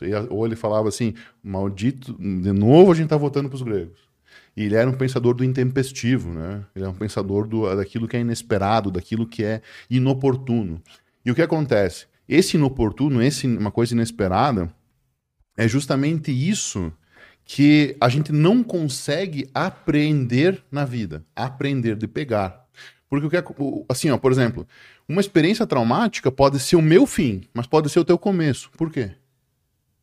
Por quê? Por quê? A mesma experiência. Não sei. Isso é o inesperado, isso é o inoportuno. Então eu não sei o ponto que a chave vira. Entende? Mas ela vira uma hora. E vira para algumas pessoas e não vira para outras. Então, por mais que a gente fale, não, ó, vamos lá, cria um hábito bom, cria uma. uma um, você molda teu ambiente, enfim. Não é para todo mundo que a chave vira. Por que, que ela vira? A gente não sabe dizer. Então, isso é pensar o inoportuno, é pensar o inesperado. Por isso que é tão importante esse jogo de construção e desconstrução. Porque uma hora a chave tem que virar. Mas você vai ter que ficar mudando as tuas peças para essa chave virar. Então você vai ter que ficar o quê? Navegando. Porque se você ficar parado, você não muda. Experienciando a vida. Viver é experienciar. Com toda certeza. Assim como viver. O que, que é a criação? É uma experiência, né? Experiência criadora, né?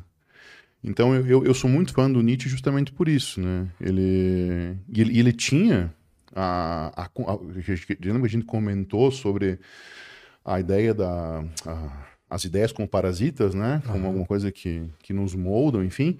Ele tinha justamente isso, cara, que as convicções são inimigas mais perigosas da verdade do que as mentiras. As nossas certezas são mais perigosas do que as mentiras. Porque a certeza, ela não nos deixa. É mais difícil perder uma certeza do que descobrir uma verdade. Entende? É muito mais difícil você perder uma certeza do que você descobrir uma verdade. Então, é muito melhor uma pessoa ter uma mentira do que ter uma convicção. Entende? Isso no sentido de crença é perfeito. Por isso que o Zaratustra, ele sempre foi no sentido de desconstruir os ídolos, né? Quando ele a famosa frase dele, ó, isso aí que está outra ideia do pensamento panfletário, né? Que ele fala Deus está morto. Né? Olha, o cara fala, não, é ateu, não sei o quê. Né, cara, ele falou, Deus está morto fomos nós que o matamos. Por quê? Porque, basicamente, ele queria dizer que a gente não, não é que não merecia, mas a gente não, não, não viveu de acordo. A gente criou um ídolo, um, a gente idolatrou, idolatrou ele tanto, né? Essa figura divina, que a gente esqueceu de quem? De nós mesmos. Sabe? Se for, for para pensar, a própria história da, da, da, igreja, né? A própria história da igreja tem muito disso, de querer, por exemplo, a criação da penitência, né? A criação da penitência. Cara, a, a penitência nasce com o concílio de Nicéia. Né? A penitência praticamente nasce com o concílio de Nicéia, a ideia de se punir. Uhum. Entende? Por isso que eu sempre falo, cara, você rezar uma Ave Maria com vontade é melhor que rezar 50, 100. Porque a oração, ela é, de certa forma, ela é ritualística. Entende? Ela é um ritual. Então você tem que ter a vontade presente, porque a oração não serve para mudar outra pessoa. A oração serve para mudar você mesmo. Você não está influenciando Deus, tem que influenciar você. Entende? Então o nascimento da penitência, querendo ou não, é, é algo que o próprio Nietzsche combatia, né? O próprio Nietzsche combatia o, o, esse, esse nascimento da penitência pela igreja. Cara, ele foi um pensador muito, muito vanguardista, né? Essa ideia de, da superação da vida, né? A, a, vida enquanto superação de si mesmo. Né? Isso é muito legal. Cara, a busca pelo além do homem, se a gente for parar para pensar, é justamente o que a gente faz hoje. Entende? A busca pelo, pelo. Lógico, daí tem todo. Eu, eu não gosto muito de especialistas em filósofos, porque daí, por exemplo, começa a estancar muita coisa, sabe? Começa a estancar muita coisa. Não, ele falava isso por causa do que ele viveu isso. Não, cara, deixa, pega a ideia do cara, entendeu? Cara.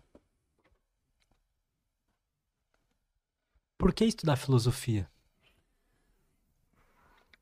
A filosofia, ela serve para criar modos de vida. Não para você saber de cor alguma coisa, como um filósofo pensava, ou que, que fulano, ciclano queria dizer, sabe? A filosofia serve para você criar modos de vida. Olha as benesses que trouxe, por exemplo, o hype do estoicismo. Cara, o estoicismo é como se fosse um canal de recortes da filosofia. Sabe? Olha quanto isso foi benéfico você colocar o estoicismo num pat... Você tinha um canal sobre estoicismo, deve saber melhor do que eu, né? Eu tenho. Tem? Ah, ah, fantástico. Então, você colocar o estoicismo num... para todo mundo ver, olha como isso foi benéfico. As pessoas começaram a se interessar. Cara, Marco Aurélio foi um imperador. Sêneca é um advogado. Entende? Então, eles não eram. Pessoas comuns. Né? Comuns. Né? Comuns. Eles se baseavam no quê? Nas estéticas da existência. Entende? Eles se baseavam nas estéticas da existência, cara. Ainda bem que o estoicismo entrou em hype, porque se não tivesse entrado, eu não teria conhecido, comprado os livros e lido. Perfeito, cara. Então, isso que eu tô falando. Olha quantos modos de vida o estoicismo conseguiu criar. O que, que são modos de vida? Modos de vida é aquilo que a gente faz no dia a dia. Eu tenho certeza que muita coisa que você lê no estoicismo influenciou na tua vida. Para você, sei lá, comece... para você começar, sei lá, comer melhor, dormir melhor, ou praticar algum esporte, começar a cuidar dos teus pensamentos, perceber que viver uh, não é só durar, né? A gente tem que, tem, tem que viver de fato, que a, a, vida se mede pela intensidade, não pela duração, como diria o Sêneca, né? Então, tudo isso com certeza fez você começar a pensar pô, o que, que é a vida? O que, que eu estou fazendo aqui? O que, que eu estou vivendo? Entende? Então, com certeza, isso foi algo que te influenciou positivamente. Sem dúvida. Então, a filosofia serve para isso. Por isso que eu não gosto de pegar um pensador e dissecar ele a ponto de você perder. Entende? É a criação dos modos de vida. Ficar questionando demais talvez seja um problema. Entende? Porque não era a mesma época, entendeu? Não eram os mesmos. Por exemplo, assim, obviamente que, por exemplo, cuidado de si, né? Eles não tinham o conhecimento que a gente tem hoje sobre saúde, sabe? Eles não tinham noção. Para eles, saúde era, sei lá, dar uma corrida, nadar um pouco, entende? Eles se sentiam mais dispostos, enfim. Mas não é essa coisa assim que a gente tem, tem que comer psyllium e a gente come, entende? É, o Wesley brincou uma vez lá, falou comida de passarinho. Eu falei, é, comida de passarinho, entende? Então, assim, a gente tem que, a gente tem que ficar. A gente, a gente, faz isso porque a gente sabe que é bom, porque a ciência nos trouxe isso, entende? Só que era outra época. Lógico, a gente adaptou. Só que aí ficar pensando, não, é cuidado de si é você nadar no rio lá, aí tu vai nadar no rio. Não, que é muito mais fácil pegar, sei lá, um, sei lá, uma doença qualquer, enfim. Então você vai adequando isso. Por isso que eu não gosto muito de secar o pensador. Entende? Eu uhum. gosto de você, cara, é aquilo que eles faziam, por quê? Por causa disso. Então, isso cria modos de vida aqui. Entende? Como estudar filosofia? Tipo, como. Agora, uma pergunta mais pessoal. Como eu posso me aprofundar mais na filosofia? Onde eu devo olhar? O que, que eu devo focar primeiro? Eu já conversei aqui com um professor de filosofia que falou que eu tinha que ter estudado, tem, tem que estudar história da filosofia primeiro. Como é que você vê isso, cara? Cara, eu, eu, eu gosto muito. Não sei se você conhece um romancista chamado Proust. Eu ouvi falar. Ele escreveu Em Busca do Tempo Perdido, O Caminho de Swan também escreveu. Uhum. Cara, ele tem uma frase sensacional que ele diz assim: A viagem de descobrimento não consiste em conhecer novas paisagens, mas sim em ter novos olhos. Eu gosto de, inclusive, revisitar a leitura então, se você está disposto a alguma coisa, é só você ler. Porque o que vale não é você decorar e saber a história e tudo mais. É você criar modos de vida. Toda leitura que não assim, a leitura que não te serviu para nada, obviamente uh, que para alguma coisa ela vai servir, seja uma experiência boa ou ruim, mas eu digo no sentido de tornar alguém melhor, talvez seja uma leitura que não foi interessante para ti naquele momento, entende? Porque não criou nada, não te, não te melhorou em nenhum sentido, entende? Então eu acredito que a filosofia ela tem que ser estudada como ela quiser ser estudada, entende? Eu, eu, não, eu não gosto de regra, cara. Eu não gosto de limitar a coisa, entende? Por mais que eu tenha sido um cara que, que viveu a ciência durante muitos anos, e tô falando um cara aqui que, cara, eu escrevia muito sobre biopolítica, enfim, ah, enfim, tudo, cara. A, a, teoria da decisão. Uh, isso tudo para mim é, é, vão quando você pensa. A ciência é vã quando você pensa que ela não, não cria nada de, de bom para alguém. Entende? Não faz sentido. Só a gente, obviamente, a gente vê muita coisa tendenciosa. Isso é uma coisa preocupante também, né? Vê muita coisa tendenciosa.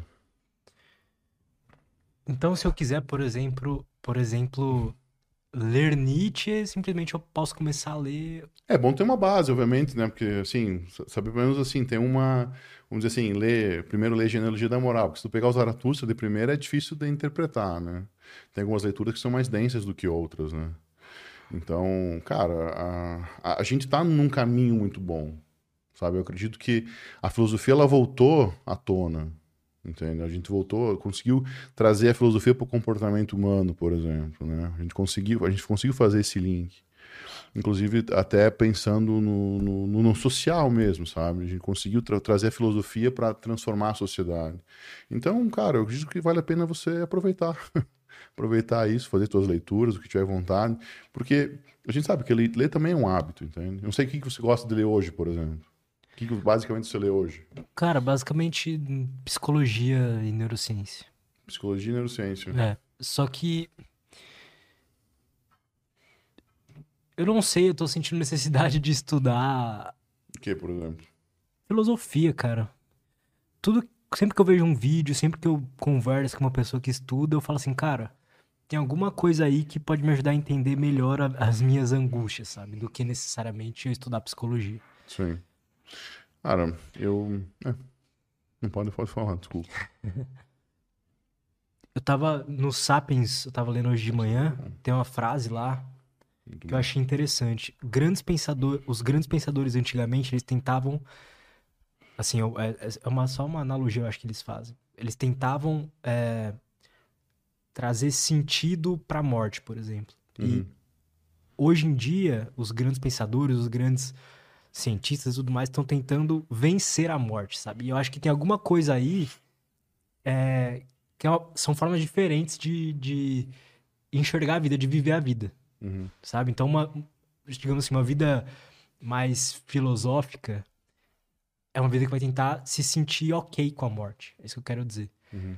O, a, eu tava indo por um caminho de tipo assim, tá, como que eu posso fazer para vencer a morte, sabe? Uhum o pós-morte te preocupa?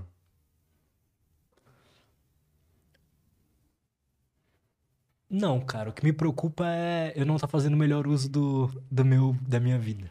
Isso é, porque uh, eu sempre vejo as pessoas terem medo de morrer, por exemplo. Mas ninguém tinha medo antes de nascer, né? Engraçado. Para pra refletir sobre isso, né? E o depois de morrer não vai ser diferente do antes de você nascer. Não vejo isso. Porque você não existia. Então, que sentido tem a morte em si, né? Um, eu, eu, eu, gosto muito de, de pensar que quanto mais você experiencia em vida, mais preparado você fica, sabe, para lidar com tudo, né? Para lidar com tudo.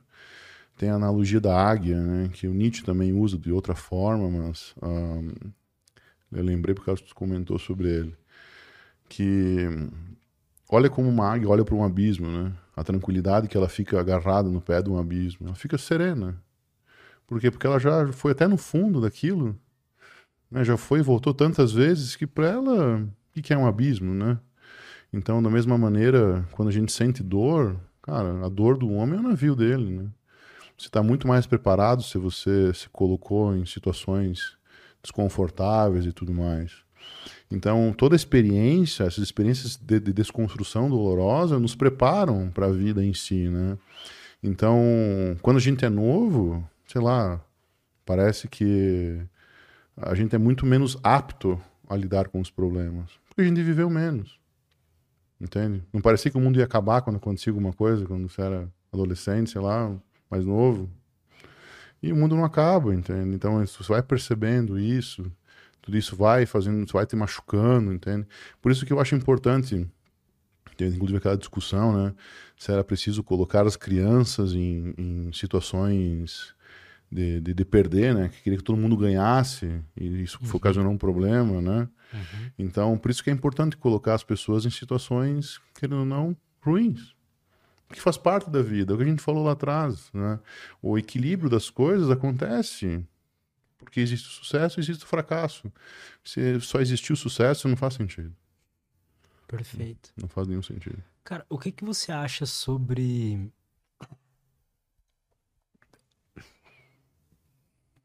anestesiar o sofrimento, sabe? No sentido de que, pô, eu tô me sentindo mal, tô estressado, vou aqui comer um hambúrguer, vou uhum. ficar aqui no Reels, vou fazer alguma coisa pra não sentir esse sofrimento em si. E aí eu já queria fazer um link no sentido de que o nosso objetivo como ser humano é, de certa forma, transcender o sofrimento, no sentido de que não necessariamente parar de sofrer, mas não se importar tanto com o sofrimento? A percepção do sofrimento ela é subjetiva, né? Então, quando a gente fala de subjetividade, a gente está falando de processo de subjetivação, de coisas que nos tornam sujeitos. Processo de sujeitificação, também alguns autores chamam. Né? Então, esse tornar-se sujeito é basicamente o que vai fazer você. Quanto o voluto sofre, quanto o teston sofre, não consegue dimensionar, entende? Quando uma pessoa vai sofrer por uma determinada experiência. Então, eu acredito que dizer ser categórico a respeito de você anestesiar ou não vai muito de que experiência a gente está falando, entende? Eu recentemente acompanhei uh, duas famílias que tiveram o mesmo problema, tá? Um problema de câncer na família uma família não tinha, não tinha passado nenhuma uma coisa ruim, certo? E, enfim, essa família que nunca tinha passado nada ruim foi algo que mexeu com a família, com a estrutura inteira da família, todo mundo preocupado, enfim, levava, todo mundo sofrendo muito, e que faz todo sentido, afinal de contas, era um câncer que a matriarca estava passando por essa situação. E, cara, é uma coisa pesada, entende? É uma coisa muito pesada, sem dúvida. Então, tudo isso faz sofrer. Enquanto que a segunda família, ela simplesmente parecia que não tinha acontecido nada. Era o mesmo problema. Só que não tinha acontecido nada. Era uma coisa que levava totalmente leve. Se dá para ir para quimioterapia, ia. Se não dá, não, não precisa. Por quê? Porque a segunda família tinha perdido um filho de acidente. O que, que é um câncer perto de quem perdeu um filho? Entende? Então, obviamente que quando a gente fala de perder um filho, então a gente esteja falando da maior desconstrução possível em vida, né? Porque além de tudo inverte a ordem natural, né? Inverte a ordem natural é mais perto da morte, então que a gente pode experienciar em vida, que é a desconstrução última, né? É a última desconstrução é a morte, né? Então, quando a gente fala dessa experiência de perder um filho, talvez seja, reitero, o mais perto da morte que a gente pode chegar em vida. Sempre pensei dessa forma porque inverter a ordem natural é minha criação, entre aspas, obviamente, né? E o modo como a. E, e, aí o que acontece? A dor é tanta que o câncer parece pequeno. Aquele. A, então, esse mar que foi. Que, que, que, essa coisa que surgiu com o câncer foi. Bateu num navio que é muito forte. Só que é muito fácil se despedaçar numa, uma experiência dessa, uma desconstrução dessa, né? Muito fácil perder a cabeça. Eu acho completamente normal, inclusive, você perder a cabeça uma desconstrução desse tamanho, entende? Obviamente que quando eu falo de desconstrução e reconstrução, a, a dor, talvez, de, de você iniciar um hábito também é uma dor de desconstrução e desconstrução. A gente está falando da da última rácio aqui, né? Da última instância, último, a último, último recurso do negócio aqui, que seria perder um filho. E enquanto você criar um hábito, é desconfortável no começo. Tem que acordar às seis da manhã, sei lá, para fazer uma corrida. Entende? Então, assim, Perceba que a dor, ela vai ser. A gente tem uma dimensão de que uma coisa dói mais do que outra, por exemplo. Que uma coisa é mais sofrida que outra. Com certeza, perder um filho é muito mais sofrido que iniciar um hábito. Mas são coisas que demandam de uma desconstrução, né? Uh, a gente precisa aprender a viver sem o filho, a gente precisa aprender a correr. Basicamente isso. Obviamente que aqui é uma coisa que não tem nem como discutir a dor disso, né? Mas o modo como a gente lida com isso é completamente subjetivo. Por que, que a chave vira para ti? Lembra? A gente falando uhum. da chave. Por que, que a chave vira? Entende? Por que, que a chave vira? Então, assim, cara, é, é muito difícil pensar assim, ser categórico, ah, tem que anestesiar, não tem que. Por quê? Porque as pessoas experienciam diferentes porque elas são diferentes. Entende? Então não, não tem como dizer assim, vale a pena, não vale. Entendi. Perfeito. Essa é loucura. Você acha que as religiões têm esse objetivo de transcender esse sofrimento? De certa forma, sim. De certa forma, sim. Porque as crenças, né, uh, elas servem como, como se fosse uma barreira. Eu vejo as crenças como uma barreira, assim, de você colocar tudo... Por exemplo, né, uh, a ideia de que é, é, muito, é muito mais fácil dizer que isso foi culpa de, uma, de, de, algo que eu não tenho controle do que colocar na minha conta. Entende? Um problema. É muito mais fácil. Porque a última coisa que o ser humano quer é assumir responsabilidade. Então, aquilo que eu falei também sobre você, uh, na vida, criar e não encontrar, é justamente isso. É, é muito mais difícil você pensar que tudo é, depende de ti porque é tua criação do que você meramente encontrar as coisas na vida. Entende? Então, assim, cara, eu, eu prefiro encontrar, entre aspas, mas não é que eu encontre, é criação, né? Eu prefiro encontrar porque me tira a responsabilidade. Entende? Então é muito mais fácil aceitar a ideia de destino, por exemplo. E é isso que, que por exemplo, quando o Spinoza ele dividia Deus entre manifesto e manifesto, né? O Deus imanifesto é algo que a gente não consegue nem conceber. Ele é completamente livre, ele sabe passado, presente e futuro, e eu não consigo ter acesso a ele, certo? Até a gente pode fazer uma, uma, um paralelo entre outras religiões, né?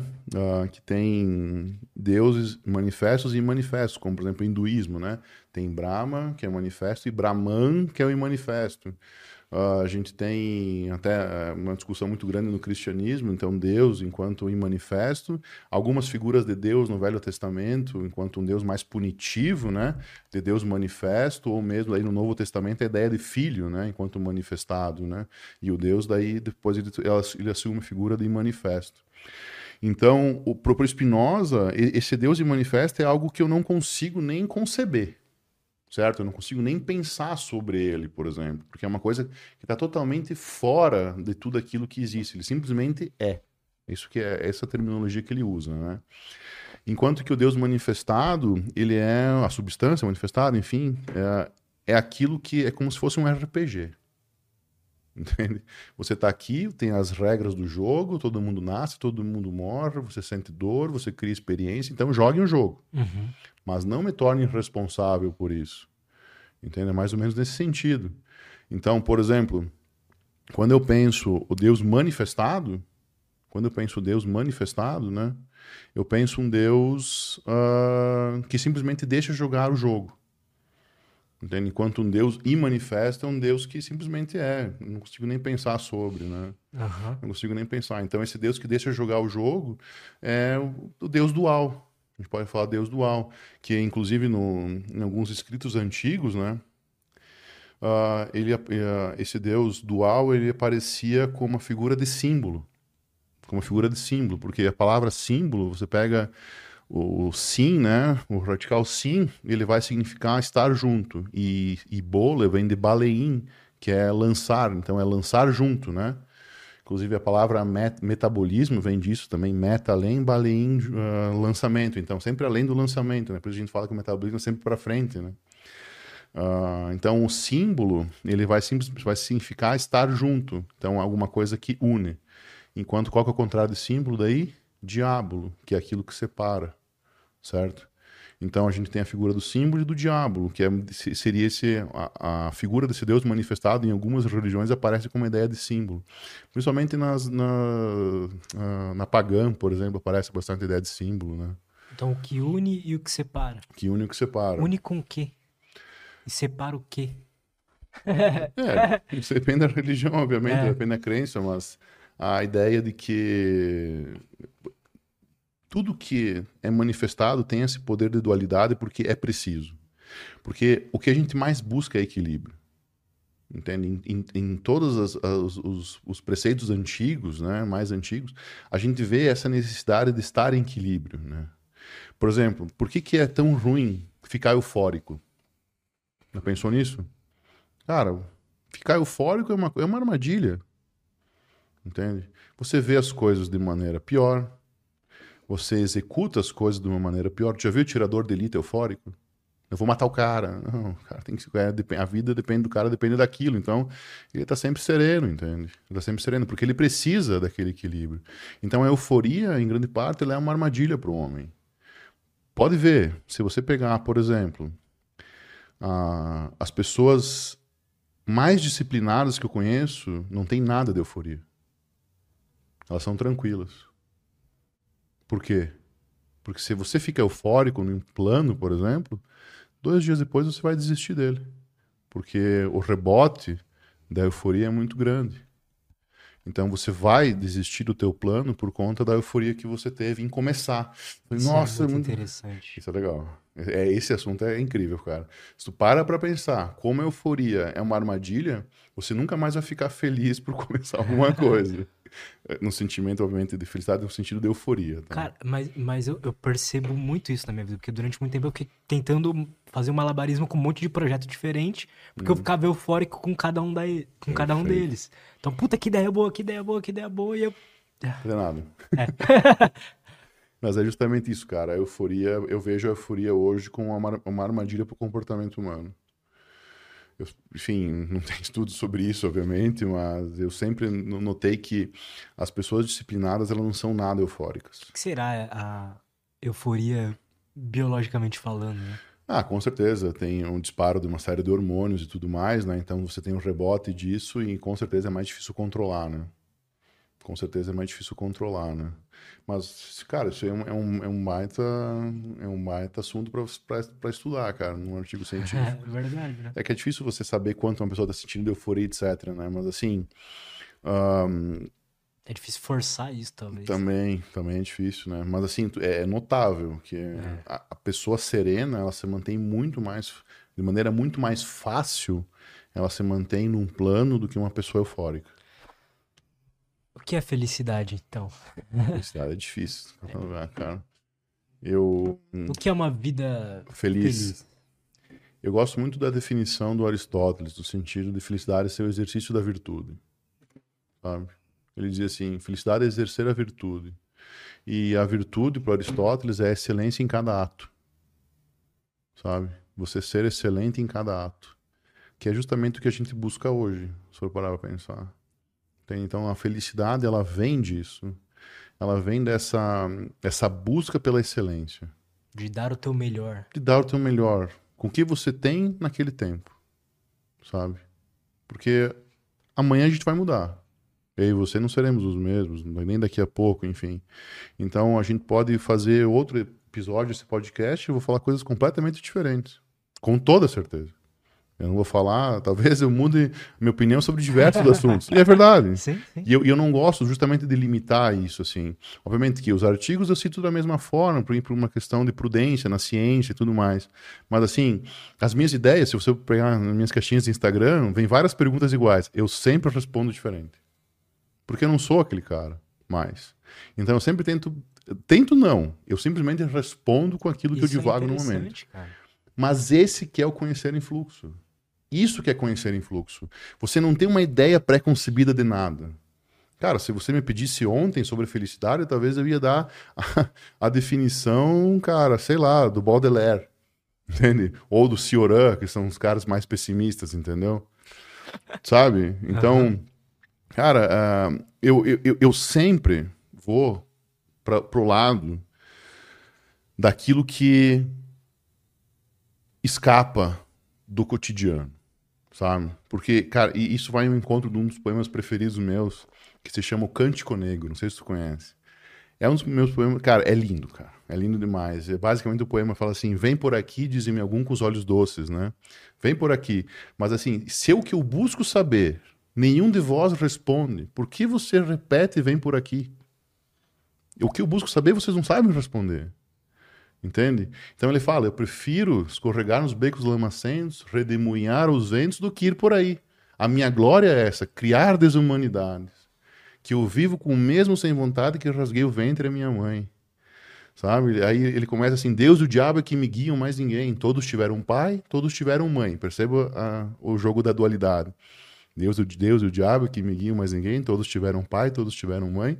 Mas eu que não principio nem acabo, nasci do amor que é entre Deus e o diabo. Então, assim, sempre vai ser diferente. Nunca vai ser igual. Porque o devir permeia tudo. A mudança a mutabilidade das coisas é a regra. Então, quando a gente fala que a mutabilidade das coisas é a regra, a gente começa a entender que não existe uma resposta certa. Cara, não existe estar certo. Por isso que eu odeio tanto concurso público. é aquela coisa assim, porque te limita demais. Então imagina assim, o cara vai lá fazer um concurso para juiz, por exemplo, né? O cara vai lá, passa. Cara, ah, talvez o juiz nunca tenha tido a experiência, por exemplo, sei lá, de, de, de sei lá, de dar para uma pessoa ou outra guarda de um filho. Como é que ele vai decidir isso para outra pessoa? Ele, ele, divagou, pensou sobre isso? Porque assim, cara, a gente sabe que a lei é uma, é uma letra, é uma, lei é uma letra é, é uma letra que está aí você interpreta. E a interpretação é um problema gravíssimo. Entende? A interpretação é um problema gravíssimo. Se a gente for parar de, se for parar para pensar no que é interpretação, você vai ficar maluco. Porque só num diálogo como o nosso tem quatro interpretações: o que eu penso, o que eu falo, o que você escuta, o que você armazena. Entende? Então, assim, cara, é, a interpretação é um problema. Entende? Então, assim, eu, eu nunca vou pro lado de alguma coisa que é, é categórico, não é isso. Tá, não. É por isso que eu sempre respondo a mesma pergunta de, de modo diferente, entendeu? Antes eu tinha isso como um problema. Eu também sou assim. Sim. E eu tinha isso como um problema. Não, isso é o ápice da criação, no meu ver. Porque, uh, cara, a gente, a gente, não, é o, não é o mesmo porque a gente se cobra. É o que você pensa naquele momento, o que você é naquele momento. Entende? E eu, eu digo isso com base até na interpretação de autores. Entende? Eu posso mudar acerca da interpretação que eu tenho de um escrito, por exemplo, de um autor famoso. Isso não tem problema. Eu vou conseguir saber o que aquele autor pensava de fato? Não. Por isso que a filosofia ela serve para você refletir sobre a vida.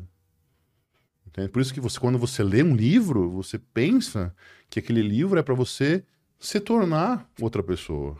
Espero que melhor. Entende? Como eu falei para você ontem, eu falei, né, que eu não gosto dos filósofos franceses, por os pensadores franceses. Uhum. Eu, não, eu, não, consigo gostar mais, entende? Já, já estudei todos, já Sartre, Deleuze, Guattari, sabe? Eu não consigo mais gostar, mas foi uma coisa que eu estudei em determinado momento da minha vida, eu respondi as coisas, porque, cara, aquilo me moldou de alguma forma, entendeu? Então, cara, eu, eu vejo assim que grande, grande graça no conhecimento é justamente não se atrelar a nenhuma certeza, não se atrelar a nenhuma coisa categórica. Sensacional, cara. Obrigado. Muito foda isso. É, o cara para pra pensar, é... É incrível, cara, como, como, como o ser humano se apresenta como um projeto inacabado, né? É, essa, essa ideia do projeto inacabado é fantástica, porque, cara, a, a desconstrução... Traz uma paz. Demais. a, a desconstrução e a reconstrução, ela se apresentam como, cara, a condição para a vida. Você se reconstruir, se desconstruir a todo momento, é isso que nos faz ser infinitos, cara. Pensa, você pode ser o mesmo Lutz e pode ser infinitamente outro. Isso é o navio de Teseu. Entende? Você é o mesmo, mas você pode ser infinito outro. Porque você não vai ser o Lutz, que você, o real Lutz que você era, de, sei lá, um mês atrás. Uhum. Então nós somos possibilidades. Dentro desse panorama, nós somos possibilidades infinitas. Eu tenho certeza que, sei lá, conhecer um esporte que você gostava te mudou muito. Te acalmou muito a cabeça. Então, como é que tu vai dar a mesma resposta se você não é aquele cara mais ansioso que tu era antes? Não faz sentido. Não faz sentido. A gente é esse conglomerado de coisa, cara. Então, as pessoas elas querem sempre achar o certo, o categórico, aquilo que é, o que não é, quando na verdade, cara, a vida é esse jogo relacional totalmente bagunçado, de projetos inacabados que estão construindo um living system, um sistema vivo, como Expósito diria, né? Estão construindo esse sistema vivo, e no meio disso, cara, continua tudo uma bagunça. Por isso que eu digo da meta-estabilidade, né? Por isso que eu falo da meta-estabilidade. As coisas além da estabilidade, elas, elas não são instáveis porque elas não parecem instáveis. Parece que tá tudo certo. O cara tá ali fazendo o trabalho dele, eu tô aqui fazendo o teu, eu tô aqui fazendo o meu. Tudo parece uma ordem perfeita. Quando, na verdade, tudo tá uma bagunça. Entende? Tudo tá acontecendo a todo momento. Por isso que quanto mais sereno a gente estiver, menos causa a gente traz para esse problema. Sem a ordem, Lutz, nada consegue existir, certo? Mas sem o caos, nada evolui. Por quê? Porque nós vivemos ciclos de repetição e ciclos de diferença. A partir do momento que eu insiro um círculo de repetição, todo dia faço a mesma coisa. Eu só consigo mudar com um pouco de caos. Aí eu começo a ir para outro círculo. Ah, o Lutz descobriu um esporte que ele gosta. Pã, outro círculo. Repetição, repetição, repetição. Um pouco de caos, pá, outro círculo. E assim a gente vai tendo a nossa vida, por ciclos de diferença e ciclos de repetição. Cara, isso é muito legal. Sem, sem a ordem nada existe, sem o caos. Ah, sem, sem, a ordem nada existe, sem o caos nada evolui. Você não consegue evoluir se você não, se você não for essa. Se as coisas fossem estáveis, a gente não conseguiria evoluir. Essa é a realidade. Elas parecem estáveis, mas elas não são. Porque a gente cria o caos dentro desses sistemas dinâmicos meta-estáveis para justamente começar a girar em outro ciclo de repetição. E assim a gente vai evoluindo enquanto ser humano, e assim vão entrando outras coisas na nossa vida, a gente vai mudando o nosso modo de pensar, e a gente não é nunca o, o mesmo. A gente pode ser a identidade, mas a gente nunca vai ser o real navio que a gente era com o início da viagem. Perfeito, cara. Paulo, Meu caro. pô, muito obrigado, cara. Eu que agradeço, cara. Eu que agradeço. Obrigado por ter vindo aí, por também começar a, a, a colocar para fora tudo que você já. Pô, é, é, até um alívio. eu juro pra ti que assim, é até um alívio, porque, cara, é... quando eu ia pros congressos, por exemplo, né, apresentar meus trabalhos científicos e tudo mais, quando tinha muita gente, tinha cinco pessoas. Sinceramente, eu era um cara viciado em, em, em nesses congressos e tudo mais. Então, lógico, às vezes era uma palestra, tinha uma palestra para dar, eu tinha mais gente, o cara já ficava meio meio assim com medo e tudo mais, mas quando tinha muita gente para ver teu artigo científico, tinha cinco, entende? Então, para mim, tudo isso é admito que essa parte da internet para mim é tudo muito novo ainda, tá? Eu sou um cara que ainda não consigo lidar muito bem com a tecnologia, não sei muito bem, porque eu fiquei afastado muito tempo, né? E eu não tinha tempo para lidar com isso, porque, cara, ou eu estudava os quatro livros por semana, ou eu surtava, entende? Eu ficava acordado até conseguir estudar.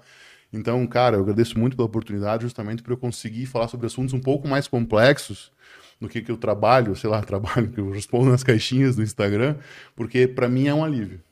De verdade, é um modo de eu de extravasar isso que eu, que eu estudei. Pô, que bom, cara. Pô, eu adorei, cara. Adorei eu também, mesmo. eu também gostei muito, cara. Muito obrigado. Como que a galera pode ouvir mais de você, conhecer mais de você? Hoje em dia é só o Instagram que você tá? Cara, só o Instagram e eu, eu agora vou pedir pro Lutz me ajudar em algumas coisas, porque de fato, cara, eu não, não, não sei muito bem ainda como, como vou lidar com isso, mas é uma vontade que eu tenho porque justamente como meus amigos falam assim, cara, passa, entende? Vai, passa. Quem sabe vale a pena você colocar para ser ouvido, sabe? Então, como eu não sei ainda muito bem eu estou no Instagram, sabe? Eu estou no Instagram, mas eu tenho muita vontade de ir pro YouTube também, porque eu acho que o vídeo fica muito mais fácil, sabe? Até da minha rotina, cara. Eu hoje levo, eu sou fisiculturista, né? Levo uma rotina de atleta, né? Então, pretendo competir ano que vem várias vezes. Só que o modo como eu levo isso é justamente o modo como eu levo minha vida. Assim, o meu conhecimento, com certeza, foi base para eu fazer o que eu faço hoje. Eu pretendo competir no fisiculturismo até uns 40 anos, tem mais então uns, uns 6, 7 anos pela frente aí. E depois eu acho que eu pretendo, sei lá, ou voltar a escalar, ou virar triatleta. Mas a minha, o meu corte ali vai ser os 40 anos. Vai ser os 40 anos. Que massa, cara. Obrigado. Gente, todos os links do Paulo estão aí na descrição. Então vão lá, acompanhe ele. É isso. Obrigadão mais uma vez. Obrigado. Obrigado a todo mundo. Até a próxima. Até. E tchau. Valeu.